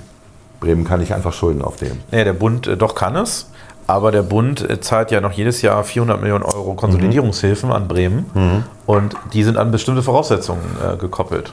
Ja. Und es kann durchaus sein, dass ähm, wenn äh, äh, Bremen jetzt äh, nicht, äh, wie soll ich sagen, nicht sich an die Konsolidierungsvereinbarung hält, dass der Bund, das sieht im Moment auch durchaus danach aus, dass der Bund dann sagt, Ja. zahlen wir euch die 400 Millionen Euro mehr? Also da gibt es genau, da gibt's halt so eine Stimmung. Ähm, es gibt zwei verschiedene Stimmungen ähm, innerhalb des Finanzministeriums und äh, die einen, und ich glaube, die Mehrzahl ist schon diejenigen, die sagen, das machen wir nicht mehr mit, mit Bremen. Ja. Das ist eine echte Gefahr. Ich glaube, das ist gar nicht so bewusst. Äh, Bisher hat der Senat ja auch noch nichts konkret eingebracht. Ja, gut, das kannst du ja auch spielen für, zur Wahl. Ne? Dann sagst du dann, glaube, dann sagt also Bovenschulte und die FDP gönnt uns die drei Milliarden nicht. Ich glaube anders. Ich glaube, dass die, äh, dass die äh, mit der konkreten Ausgestaltung warten bis nach der Wahl und Gut, das, quasi damit in den Wahlkampf ziehen ne? und sagen, wir machen den Klimatopf. Und nach der Wahl sagen sie dann, ach, es geht doch nicht, weil äh, der Bund dann keine Konsolidierungshilfe mehr zahlt. Tja. Meinst du, so spielen sie es? Also, ja? also aus deren Sicht will ich es strategisch so machen. Ne? Also das, Unglaublich. Aber äh, weil äh, so bist du ja vage. Also solange du nichts konkret vorlegst, wozu auch jemand sagen kann, nee, passiert nichts, passiert nicht, dann äh, kannst du ja äh, kannst du ja immer sagen, ach, das geht schon und wir haben auch positive Signale aus Berlin oder sowas. Ne? Also du kannst ja irgendeinen Unsinn erzählen. Ja, es gibt tatsächlich ähm, eine Handvoll von Leuten, die das gar nicht schlecht finden, was Bremen da macht, aber dann muss Bremen auch quasi ähm, als, als Vorzeigeregion ähm, herhalten. Also dann wird äh, vom Bund evaluiert. Das wäre so eine Bedingung. Ich glaube, Das wir also Bremen ich, nicht machen wollen, weil Bremen gibt ja von dem, von dem, was ich gehört habe, was die dafür machen wollen, sind das ja wieder Luxusprojekte, die mit dem Klima eigentlich nicht viel zu tun haben. Ja. es wird natürlich wieder, werden wieder Stellen geschaffen. Es werden wieder ne? überwiegend Stellen und neue Institute geschaffen und bla bla bla. Ähm, ja, Naja. Kann man sich eigentlich nur drüber aufregen. ja, gut. Gucken wir mal. Wir warten wir mal diese Wahl ab. Ich glaube nicht, dass die so in der Tasche ist, wie mal alle erzählen. Das glaube ich auch nicht. Imhoff hat ein Problem, so ein bisschen, als Spitzenkandidat der CDU, weil er gleichzeitig Bürgerschaftspräsident ist. Es war auch ein bisschen, äh, wie man hört, gestern halt beim Neujahrsempfang der Bürgerschaft auch schwierig. Ne? Das ist schwierig für ihn, ja. ja. Ja, ist es. Also die Bewertung der Zeitung war zwar, dass es parteipolitisch nicht vereinnahmt wurde, aber die Themen, die er da, die zumindest bei Inst ich habe es nur bei Instagram gesehen, die er da gesetzt hat, sind natürlich klassische CDU-Themen. Andererseits, Ich erwarte. andererseits vergisst unser Senat auch immer, dass er nicht der Partei gegenüber verantwortlich ist, sondern den Bürgern. ja gut, aber da ist die. Das wird halt normal, das wird halt als normal gesehen. ja, weil es natürlich, also das ist ja eine Konsequenz. Du machst ja keine Wahlen, damit quasi äh, also die Bürger wählen ja nicht politische Parteien und die politischen Parteien wählen, also darüber werden Abgeordnete ins die Abgeordneten wählen den Senat. Das machst du ja nicht, damit nachher irgendein unpolitischer Körper da oben rauskommt, sondern das Ergebnis ist natürlich, dass der Wille der Bürger, das muss man dann ja auch leider akzeptieren, ähm, im Bremer Fall, dass der auch sich im Senat widerspiegelt. Anders beim Bürgerschaftspräsidenten, der eigentlich nur dafür da ist, das zu sorgen, dass das Parlament in geordneten Rahmen abläuft, das Parlament nach außen zu vertreten, der ja auch der erste Mann im Staat ist. Also finde ich schon, dass man da, da schon in ein Problem reinrutscht. Ich bin mal gespannt, wie Frank Imhoff das in Zukunft löst während der Wahl, während des Wahlkampfes, aber so einfach ist das nicht. Hm. Ich sehe die Funktion eines Bürgermeisters ähm, schon noch ein bisschen anders als du. Na, ich glaube, dass wenn du das überparteilicher verstehst, dass du dann auch bessere Chancen an der Urne hast. Ne? Also ich glaube, dass durchaus viele Menschen sich das wünschen äh, und dass es deswegen auch erfolgsversprechender ist. Aber von der reinen Logik, also das wäre ja auch das Schlimmste. Stell dir mal vor, du wählst jede vier Jahre und es ändert sich irgendwie nichts. Es muss ja auch. Gut.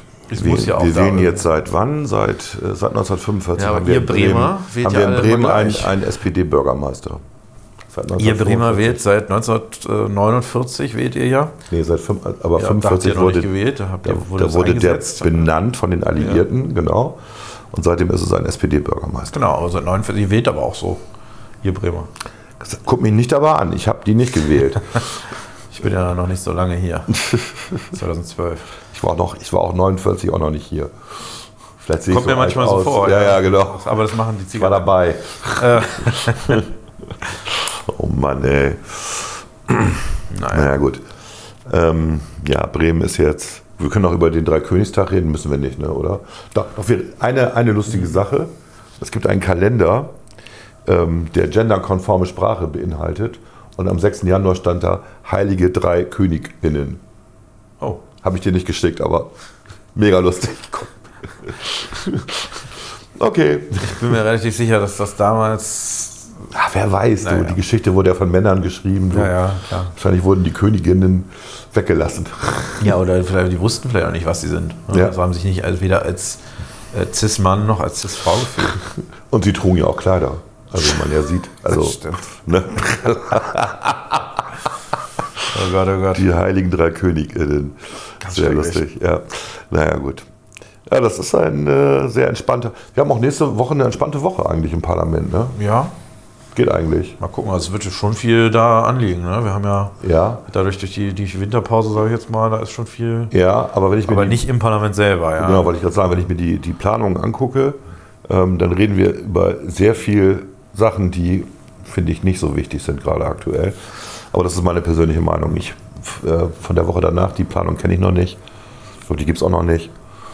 Ähm, aber wir haben wirklich viel zu tun. Ich habe jetzt die Planung zum OZG bekommen ne, von Frau Faeser und bin ein bisschen geschockt, äh, dass sie vom 01.01.2024 ausgeht, wo das OZG dann steht, weil sie allein für die Verhandlungen mit den Bundesländern über ein halbes Jahr ähm, plant. Ja. Über ein halbes Jahr. Nee, eigentlich nicht. Doch. Nee. Eigentlich schon. Wenn ich mir die, äh, nee, der Ablauf, der Ablauf wirkt nur so lang wegen der Sommerpause vor allen Dingen. Aber die naja, man kann es ja versuchen, vor der Sommerpause zu machen, ne? Ja, aber im Bundestag ist ja auch alles durch vor der Sommerpause. Äh, ich muss mal eben gucken. Ich habe die Planung ja irgendwo hier liegen. Da.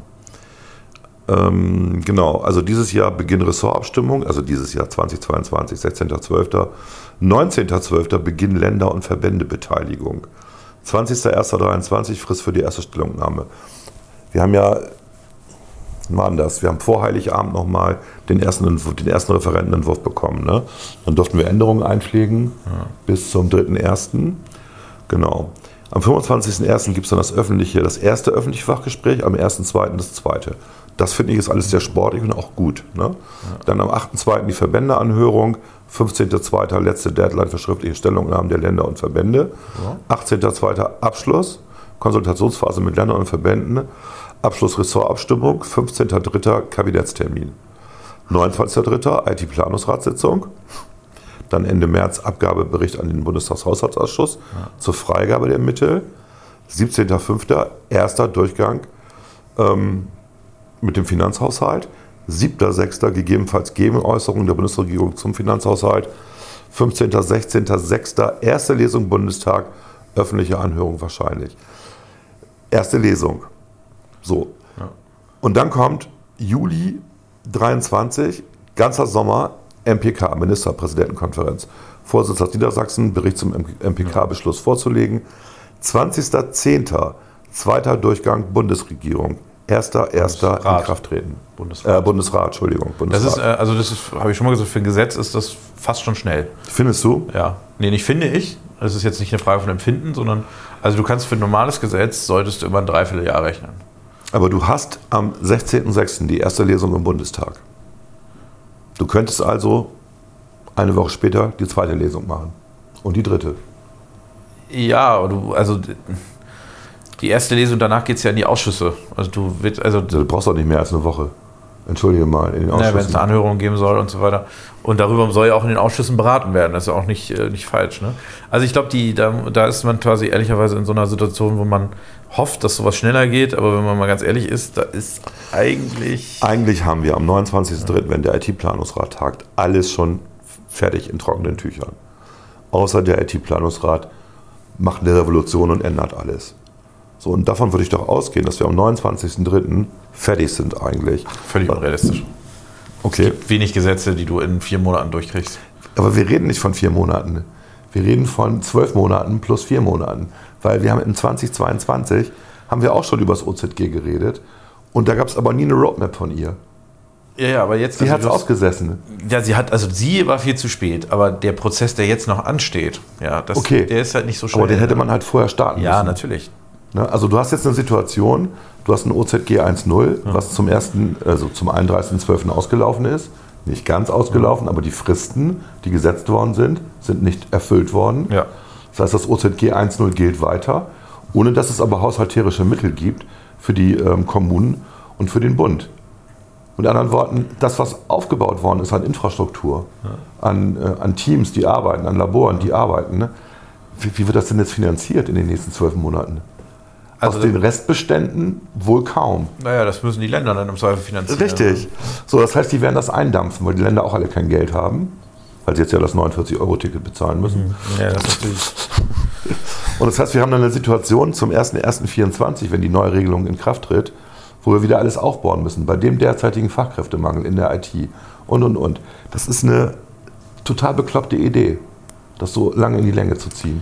Der Fehler ist ja vorher gemacht worden. ne? Der Fehler ist vorher gemacht gemacht worden, dass du so lange gewartet hast, bis du was vorgelegt Der hast. Fehler ist von der GroKo gemacht worden erstmal mit Ja, ja, dieser jetzt Fristsetzung. Und dann, hat, und dann hat in dieser Regierungszeit das Innenministerium tatsächlich diese ganze Situation ums OZG verpennt. Ja. Da muss man der CDU tatsächlich recht geben an der Stelle. Die haben es Ja. verschlafen. Ja, beziehungsweise, ich meine, die CDU sollte da echt die Fresse halten. Ja, die haben es 16 Jahre verschlafen, ich weiß. Trotzdem, es ist schon, also ich, fand es erschreckend.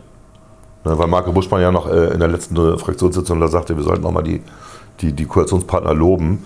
Und dann fiel mir das OZG an. Da habe ich auch so gedacht, äh, ich kann doch niemanden loben dafür, dass er ein Gesetz äh, verzögert, was zwingend ist. Dazu kommt noch die Registermodernisierung, dazu kommt die EID, was alles noch nicht in trockenen Tüchern ist die Grundlage darstellen für überhaupt eine digitale Verwaltung. Also das ist, äh, das zieht sich alles wahnsinnig in die Länge. Ja, und das ist auch, ich finde es auch strategisch unklug, ehrlicherweise, weil du willst ja auch noch Erfolge einheimsen. Also im Idealfall hast du ja auch ein Interesse daran als Politik, dass was du da auf den Weg bringst, dass du auch noch in der Lage bist, wenn das positive Ergebnisse lieferst, dass, dass du sagen kannst vor der Wahl, Leute, wir haben da was Ja. Gutes gemacht. Genau. Das war richtig gut und jetzt merkt ihr doch, dass es besser geworden ist. Und wenn ihr weiter wollt, dass wir was Positives machen, dann wählt uns doch. Aber wenn ich jetzt erst anfange, nach einem Jahr das zu machen, es ein Jahr dauert, bis das neue Gesetz in Kraft ist, sind wir quasi schon zwei Jahre sind durch dann. ne? Genau. So, Und, dann hast du das, und dann hast du das dritte Jahr, wo du punkten musst. genau, im dritten und ja auch im vierten Im Jahr. vierten ist Wahlkampf. Muss, ja, genau, aber da, muss, da, muss, da müssen Ergebnisse kommen. Ja. Und äh, das ist halt bei so einem komplexen Vorhaben nicht sicher. Nee. So, und deswegen verstehe ich nicht, warum man es nicht gleich am Anfang, da hätte man eine Priorisierung machen müssen im Ministerium. Was sind die Dinge, die Zeit brauchen, Ja. die wir also jetzt so schnell wie möglich anstoßen müssen? Äh, das haben sie anscheinend nicht gemacht. Und man kann nicht alles auf Putin schieben. Also natürlich, ja, Ja, aber ich meine, der die- Krieg hat uns sicherlich ein Vierteljahr, vielleicht ein halbes Jahr gekostet, aber nicht ein Jahr. Ja, aber die Referate, die zuständig sind fürs OZG, die haben ja nichts mit Putin denn zu tun gehabt, sondern die haben Ja, aber das ist ja immer die Ausrede. Die Ja, haben ja so viel zu tun mit bla bla bla. Aber das also das ist- ist, das ist schon. Ja. Es ist anscheinend kein wichtiges Thema mehr, Digitalisierung. Ist das so? Im BMI anscheinend so, wird das so gesehen, ja. Wir reden jetzt mal nicht über die internen Sitzungen, ne? wo ja auch so komische Sachen gesagt worden sind, wo man so denkt, okay, ihr habt Parlamentarismus und Demokratie echt nicht verstanden. Also da bin ich, ich bin wirklich hochgradig pisst, was das Thema angeht. Und wir hatten ja gestern eine Videokonferenz dazu in der AG Digitalis. Und es ging nicht nur mir so, auch die anderen haben Ja, sich ja, entsprechend geäußert. Also das Inneres ist tatsächlich nicht liberal, nicht fortschrittlich, sondern sitzt es aus. Ja, eigentlich ein konservativer Laden, ne? Ein, genau, es sind ja auch noch eine ganze Menge von der Union drin. Ja, aber auch die, also das ist doch immer so, auch SPD-Innenminister werden plötzlich zu Sheriffen. Ja. Und auf der einen Seite ist es manchmal ganz gut, ne? aber an vielen Stellen ist es leider auch sehr schädlich. Ja, Chatkontrolle, ne, Vorratsdatenspeicherung sind auch so schöne Buzzwords in dem Zusammenhang. Ähm, Frau Faeser soll mal lieber Ministerpräsidentin von Hessen werden, ganz ehrlich. Vielleicht macht sie da einen besseren Job. Wer folgt ihr denn nach? Ja, das weiß ich nicht. Wahrscheinlich Frau Lamprecht. Die, möchte, die wollte es ja eh machen. Das kann sogar sein. Das kann gut sein, ja. Und wer wird dann Wenn Verteidigungsminister? dahin- Wenn sie sich bis dahin hält. Ja, und wer wird dann Verteidigungsminister? Ich hatte der jemanden im Petto. Nee, nee, das, Marie muss, Agnes. eine- das muss eine SPD-Frau werden. Ja, ich weiß. Und äh, vielleicht Bärbel Baas, die war ja auch mal vorgesehen für Stimmt. Ministerposten. Aber jetzt als Bundestagspräsidentin, das ist doch. Ich glaube auch nicht. Ich glaube, es gefällt ihr auch ganz gut. Ja, die macht es ja das auch nicht schlecht, finde ich. Die macht's ganz gut, genau. gut, ja. Äh, ich kenne jetzt in der SPD nicht so viele. Ja, und Alexander Graf Lambsdorff äh, wird jetzt äh, Botschafter in Moskau. Ja. Hab- Ist die Botschaft noch offen in Moskau? Habe ich dann mich dann gefragt, aber muss ja, ne? Ich finde es halt, also er hat das ja gut begründet. Er hat gesagt, er wollte das schon immer machen und äh, das ist sein Ding irgendwie. Ich finde es halt wirklich schade, weil er ist wirklich der Außenpolitiker, den wir haben in der FDP. Ja, und hat eben auch noch, also das gut, das hat er sich jetzt zum Teil mittlerweile auch selbst erarbeitet, aber Ja. natürlich durch den Graf, Graf Lambsdorff natürlich auch Mhm. in den, äh, ja, den liberalen Familien, auch wenn es Mhm. sein Onkel war, Familienmythos da im Namen. Ne? Ja. Ja. Schade. Schade, aber natürlich auch, äh, ich sag mal, vielleicht, Vielleicht auch eine Chance für Deutschland, wenn da so ein Liberaler sitzt. Ja gut, ich weiß jetzt nicht, keine Ahnung, ob, also ich glaube, Putin überzeugen, dass der da Unsinn macht, wird er jetzt auch nicht können. Das wird er nicht können. Aber ich, ich glaube, man muss auch vielleicht irgendwann überlegen, was ist eigentlich in der Zeit nach Putin. Ne? ja. Also das scheint ja, die Hinweise vermehren sich ja da sehr stark, äh, dass da tatsächlich eine sehr schwere Erkrankung vorliegt. Die Hinweise vermehren sich stark, dass äh, Putin Angst hat, überhaupt das Land zu verlassen, also auf Gipfeltreffen zu gehen, weil er befürchtet, dass da eine Putsch kommt. Ja, also man vermutet halt, dass er Krebs hat. So. Und Krebs hat halt immer eine psychische Komponente auch. Ne? Du, veränderst dich halt Ja, ja. durch den Krebs. Du wirst halt aggressiver, wirst mürrischer, egomaner und so weiter. Das sind ja alles so Nebeneffekte der, der Erkrankung. Ja, und du hast halt das Gefühl, dass die Zeit abläuft. Ne? Wenn die Zeit abläuft, dann willst du ja vielleicht noch das meiste noch machen. Ne? Ja. Geschichtsbücher schreiben und so weiter. Keine Ahnung, also vielleicht ist auch nichts dran, muss- muss da mal vorsichtig sein, aber die, die Hinweise verdichten sich ja da, dass das. Äh, und vielleicht ist der Laf, äh, Graf Lambsdorff auch der richtige Mann für eine Zeit nach. Ja, das auf jeden Fall. Er ist schon ein cooler Typ. Ja, so, wollen wir noch was äh, Nettes machen? Ich habe gerade überlegt, habe ich noch irgendwie, habe ich groß Serien geguckt oder so? Logischerweise nicht. Da reden wir jetzt gleich drüber. Technical, technical, technical, technical, technical. Technical,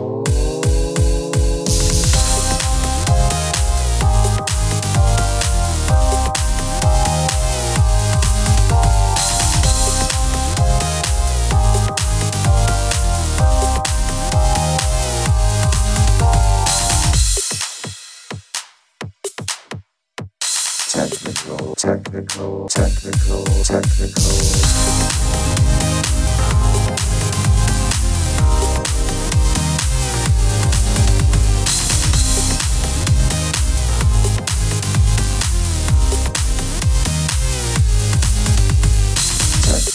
Technical, technical, technical, technical, technical.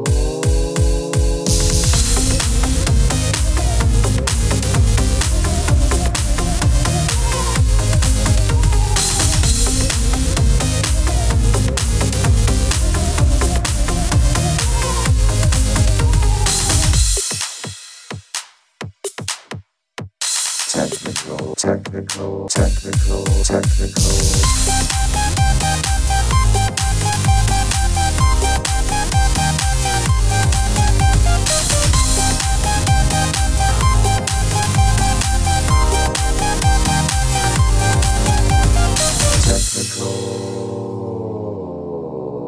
Unter Klugscheißern. Ja, Serie, was haben wir geguckt? Ich habe jetzt natürlich äh, urlaubsbedingt nicht ganz so viel geguckt. Aber Klaas hat eine super. Es gibt, genau, es gibt es bei YouTube zumindest, bis auf Kangs on, äh, on äh, Shakespeare. Es gibt Kangs on, also schreibt man C-U-N-K-S, glaube ich. C-U-N-K-S, was immer das bedeutet. Kangs on, äh, äh, Kangs on Britain, Kangs on Earth. Earth, genau. Und dann Kangs on Shakespeare. Ja. Und das ist quasi eine äh, Schauspielerin slash Komikerin, die mit, äh, ich würde schon sagen, mit herausragenden Experten Interviews zu bestimmten Themen führt. Und, äh, Das als, als, als Dokumentation aus. und dann also als Mockumentary, aber Ja. die, man hat den Eindruck, dass die Leute, die da gefragt werden, wirklich auch nicht wissen, Nee. dass sie Teil einer, und die antworten immer so, also sie fragt zum Beispiel einen äh, Historiker, was denn mit der Soviet Onion wäre, Mhm. äh, also äh, mit der sowjetischen Zwiebel quasi. Und er sagt dann, sie meinen wahrscheinlich die äh, Soviet Union, die Sowjetunion. Und dann sagt sie, nee, ich meine die Soviet Onion, das habe ich heute schon gelesen. Und äh, so, so sind dieses, diese Interviews im Stil, ja, dass sie sich aus der Geschichte quasi ein, ein Teil rausnimmt und daraus äh, äh, ja, so Fragen stellt, die, also wo ein dummer Mensch könnte die stellen. Deswegen sind die auch meistens nicht so völlig, äh, wie soll ich sagen, die sind nicht so over the top, dass die Leute sofort denken, oh, was ist das? Der will mich doch gerade verarschen, sondern man hat den Eindruck, also ein wirklich dummer Mensch könnte diese Fragen stellen, die sie da stellt. Und diese Experten und Historiker äh, reagieren dann darauf oder Politikwissenschaftler. das. sind erstaunlich gelassen. Sind oder, erstaunlich oder höflich. gelassen, oder ja. höflich. Sehr höflich, Ja, ja. weil sie halt auch das BBC-Mikrofon hat. Ne? Ja. Sie kommt doch von der BBC. Die, man kann sich, glaube ich, nicht vorstellen, dass jemand so dumm ist. Und es ist faszinierend. Ich fand tatsächlich, äh, du fandst ja das äh, Kangs on Earth ganz gut. Und Kangs on Britain. Ich habe Kangs on Shakespeare, wollte ich gucken, aber es gab es irgendwie nicht bei YouTube. Achso, das ich dir geben. Ich habe ähm, es auch mal gefunden. Und ähm, äh, Kang- Kangs on Shakespeare als alter Shakespeare-Fan äh, ist auch was für, für, für Otto, fällt mir gerade ein. Der ist ja auch Shakespeare-Fan. Welcher Otto? Was? Ja, welcher Otto? Wir haben doch nur einen Otto bei uns in der Fraktion. Fricke. Ach, Fricke. Ich Fricke, der hat ja immer die Tradition, dass er seine Reden mit einem Shakespeare-Zitat würzt. So. Ist okay. Und ähm, das ist schon, das ist schon erschreckend, was sie da für Geschichten erzählt. Und die Leute bewahren die Kontenance. Es ist, deswegen ist es, es ist wirklich das Betrachten eines Unfalls, was du ja auch gerne tust mit deinen Serien, die du so liebst. Aber es ist auf einer, auf einer positiven Seite ein Unfall. Es ist ungemein komisch. Ja. Bei YouTube gibt es irgendwie die beiden Serien. Shakespeare gibt es auch bei YouTube, ist nur anders verschlagwortet. Okay, da habe ich es nicht gefunden. Ja. Aber Kangs on Earth und Kangs on Britain kann ich auch sehr empfehlen. Man Ja. muss aufpassen, was mir passiert, weil das ja auch durchaus nicht ganz völlig unterschiedliche Sachen sind, dass man nicht mit Kangs on Shakespeare äh, on Britain Part 1 anfängt und mit Kangs on Earth Part 2 und dann weitermacht. Ja, ja. Das ist, hab ich, ich habe mich dann schon gewundert, was da passiert. Ja, da ist YouTube ein bisschen Weil das beides äh, ja so Geschichtsthemen sind, das merkt man nicht sofort äh, unbedingt. Ähm, aber wirklich, kann ich wirklich empfehlen, sehr gut. Ja. Also macht sie richtig gut und ist richtig witzig. Richtig, ist und, richtig witzig. Äh, Und es ist auch gutes Englisch, was sie spricht. Und äh, ne, also es, ist, ähm, es ist nicht dieses Genusselte, sondern es ist ein gutes, das kann man gut verstehen. ja, das ist ja oxfordig. Ja. Ja, Sonst habe ich, ich hab, äh, im äh, Flieger habe ich geguckt. Äh, ich habe den Matrix-Film geguckt, den aktuellen quasi. Also den, ich weiß gar nicht, wie der heißt. Matrix 5, 4? Vier, also müsste das war nicht Reloaded, nicht äh, Revolution. Egal. Keine Ahnung, Habe ich den gesehen? Ich glaube, ich habe den auch gesehen schon. Habe ich geguckt. Aber ich fand den so irrelevant wie. ja, muss man nicht anderes. gucken. Ne? Genau. Muss man nicht gucken. Matrix, nicht, Matrix war gut. Der erste Teil war gut. Da war die Geschichte auch eigentlich zu Ende erzählt. Teil 2, Teil 3 hätte es nicht gebraucht. Ja, ich, es wäre unfair. Also Teil 1 war sehr gut, Teil 2 war gut und Teil 3 war einfach nur schlecht. Teil 2 war auch in Ordnung. Das war okay. Ja. Teil 3 war irgendwie, okay, wir müssen jetzt die Geschichte unbedingt abschließen und so. Ja. Ähm, Und es gab ja noch zwischen 1 und 2 Animatrix. Was ob du den gesehen hast. nee, nicht. Das waren äh, animierte Sequenzen ähm, zu, zu der Zwischengeschichte quasi. So ein bisschen wie das, was im Star Wars-Universum ja auch passiert ist. Also, okay. Ja. Genau, also auf jeden Fall, du brauchst äh, den, den aktuellen Matrix-Teil, braucht man nicht sehen. Da habe ich dieses geguckt, Everywhere, Every, Day- Every Time at Once. Von dem ich dir mal erzählt hatte, genau. Ja, das Ja. war tatsächlich auch sehr witzig. Dann haben wir aber Der das. ist, der ist schon, der ist schon cool, ne? ja, ist ein interessantes Das ist eine Konzept. Billigproduktion, weißt du, ne? ja. Und ähm, ist wirklich ja eine gute Zeitreisen, wie auch immer Geschichte. Ja. ja. Ganz, ganz witzig und äh, durchaus anregend, wobei ich tatsächlich die letzten 20 Minuten hätte es irgendwie, die waren ein bisschen zu kitschig. Okay. Ähm, was habe ich noch im Flieger geguckt? Ich habe geguckt Suicide Squad, den aktuellen. Den Kinofilm, Ja. der ist richtig gut. Der ist auch gut, ja. Der ist richtig Mit, wie gut. heißt der, der schwarze Schauspieler nochmal da? Der, ähm, Ja, frag mich nie nach der hat auch bei The Wire mitgespielt Ja. und äh, Nein, der ist richtig gut. Das ist ja quasi, es gab ja schon mal einen Suicide Squad-Film äh, von DC Ja. vor vier, fünf Jahren, der war richtig scheiße. Der aktuelle ist, Idris irgendwas heißt der. Der ist super. der ist richtig, der ist richtig gut. Irgendwie, Ja, ich kann man gucken. Namen immer ganz schlecht. Aber der war.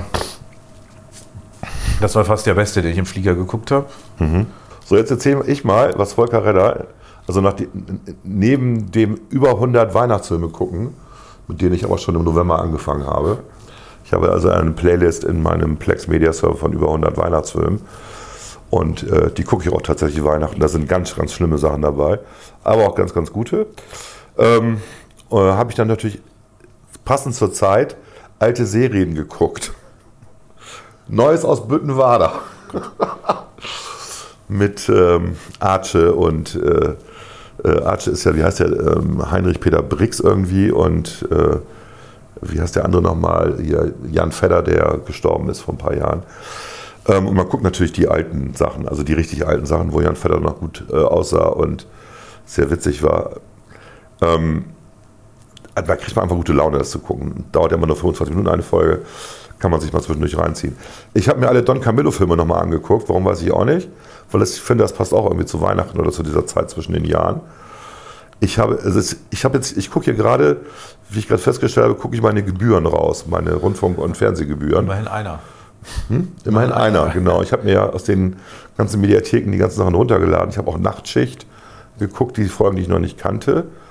Ähm, ich habe im Internet tatsächlich ähm, alle ein Herz und eine Seele Folge, Folgen gefunden. Tetzlaff. Und ich empfehle, wenn jemand auch noch mal da sucht, die erste Folge, die ist von 1972, meine ich. Nee, 73, genau. 1973 und das, was Alfred Tetzlaff seinem SPD-Schwiegersohn in Spee erzählt, das passt heute immer noch. Äh, Da ging es um die Energiekrise damals, 73. Ne, also äh, Benzin, Gas wurde teurer, unbezahlbar. Daraufhin wurden auch Lebensmittel teurer und so weiter.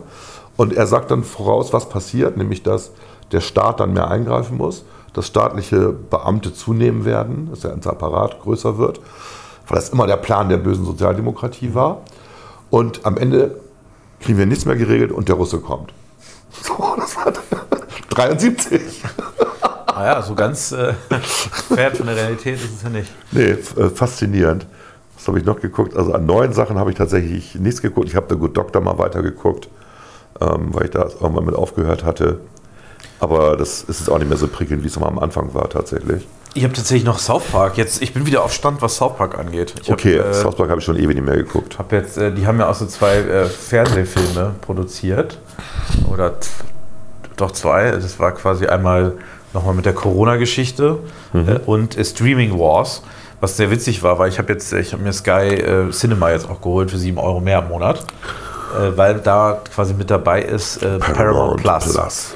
Noch ein Streaming-Service. Ja. Und äh, in dem South Park-Film haben sie, war das Streaming Wars, aber Streamen war da nicht äh, quasi äh, das Streamen von Serien, sondern Wasser. Und äh, da haben quasi unterschiedliche Anbieter, äh, äh, ich will jetzt nicht so viel erzählen, aber ging es um, um Wasser und Wasserklappern und so weiter. Und äh, äh, das, der Gag war so ein bisschen nach dem Motto, es ist irgendwie ein, ein es gibt so viele dieser Streaming-Services, dass äh, die Leute eigentlich damit gar nichts mehr so richtig anfangen können. Äh, aber auf jeden Fall fand ich es ein bisschen witzig, weil halt Paramount Plus jetzt auch wieder was Neues ist, in Deutschland zumindest. Glaube, in Amerika gibt es das schon länger. Da soll es auch ein paar, paar gute Serien geben. Die sind ja eigentlich auch Heimat von The Good äh, Fight, aber da warten wir ja auch Leider- noch auf die Staffel. Richtig, The Good Fight findest du nirgendwo bisher. Die aktuelle, also die Staffel 6 ist die aktuelle, genau. Ähm, was habe ich noch geguckt? Ach ja, 1899 habe ich mich schon drüber ausgelassen, kann man sich schenken. Wahrscheinlich ist die zweite Season total super. Wednesday hatten wir schon drüber geredet, meine ich. Es muss, muss man gucken. Ist wirklich gut. Ähm, ja, Ando hatten wir auch schon drüber geredet. Ich habe auch noch The Dropout geguckt. Ähm, die Geschichte von ähm, dieser Frau hier, Elizabeth Holmes, ähm, die ja ein Unternehmen gegründet hat in den USA. Ich vergesse, wie das heißt. Terra irgendwas. Terra von Therapie und äh, Terranos, genau, Terranos, ähm, wo sie ähm, mit einem Multi-Element-Analyseverfahren quasi die Blutproben, die Blutanalyse revolutionieren wollte. Ah, das war doch Betrug, oder nicht? Absolut.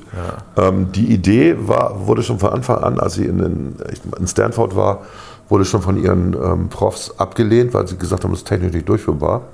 Sie selber hat aber eine Angst gehabt vor Blut und ähm, hat das dann einfach durchgezogen, hat Investoren gekriegt, war ähm, Women of the Year im Time Magazine, ähm, hat irre viel Geld zusammengesammelt, hat einen riesen Apparat aufgebaut und hat dann einen Vertrag mit Walmart gemacht und war in den Walmart-Filialen wie so ein Apple äh, Store Ja. ähm, vertreten und man konnte da sein Blut abgeben und hat dann über angeblich 200 ähm, äh, Faktoren halt eine Analyse bekommen. Real haben sie aber nur Herpes feststellen können und Hepatitis. Das waren die beiden Sachen, die sie feststellen konnten, mehr nicht.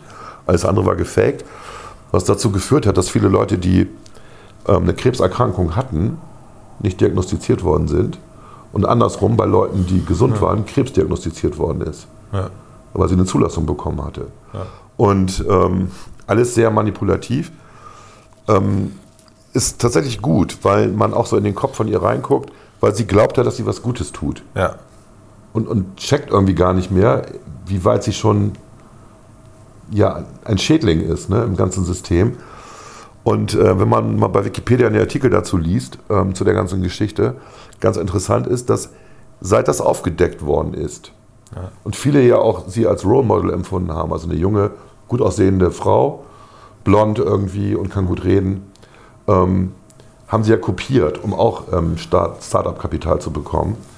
Und inzwischen ist es anscheinend so in Kalifornien, du kriegst kein Geld mehr, wenn du eine Frau bist und blond bist. Steht da. Die, die färben sich ihre Haare inzwischen schwarz, damit sie anders aussehen. Okay, Das krass. ist, das ist heftig. Also die hat da einen massiven Impact hinterlassen.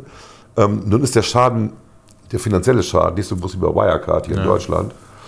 Aber der, der ähm, ethische Schaden ist massiv. ne? Ethischer Schaden reden die natürlich auch der Schaden für Innovation. Ne? Ja, genau. Deswegen ist das äh, eine tatsächlich gute Serie, läuft auf Netflix. Ähm, kann man sich angucken. The Dropout ist ähm, wirklich ein Tipp. Ja, ich habe noch ganz viel anderes geguckt, aber das war alles nicht erwähnenswert, glaube ich. Oder? Nö. Candy, ja. Candy, Frau bringt jemanden um und äh, kommt damit, Spoiler, kommt damit weg. ja, Gut. Haben wir jetzt einen XXL-Podcast gemacht. haben wir nicht. Nee, nee, der ist relativ kurz im Verhältnis zu den anderen, die wir gemacht haben. so. Aber das war ja auch der hundertste. Stimmt. Der darf Und, nicht länger äh, sein als 100 Minuten. Ähm, ja, und da wir Siri und ähm, Alexa und Konsorten lange nicht mehr hatten, äh, habe ich ein kleines Intro geschrieben. Das muss ich aber noch technisch umsetzen. Ähm, Die müssen mal wieder vorkommen, ne? die kommen dann mal wieder vor. Ja, es ist halt technisch schwieriger als früher, weil es früher Apps dafür gab. Die laufen aber alle nicht mehr unter den neuen Betriebssystemen, sehr ärgerlich. Und deswegen äh, muss man das jetzt sehr kompliziert machen. Also, ähm, ja, oh, ich habe mich heiser geredet. Wie immer, Wie immer. wie immer. Dann an dieser Stelle Oh, Frohe Restwoche. Verabschieden wir uns. verabschieden wir uns. Frohe Ja. Restwoche, frohes Wochenende, schönes Wochenende. Schönes Wochenende. Guten Start ins neue Jahr. Ja, haben wir vergessen zu sagen, stimmt. Und dann 2023. over and out. Over and out. Bis zum nächsten Mal.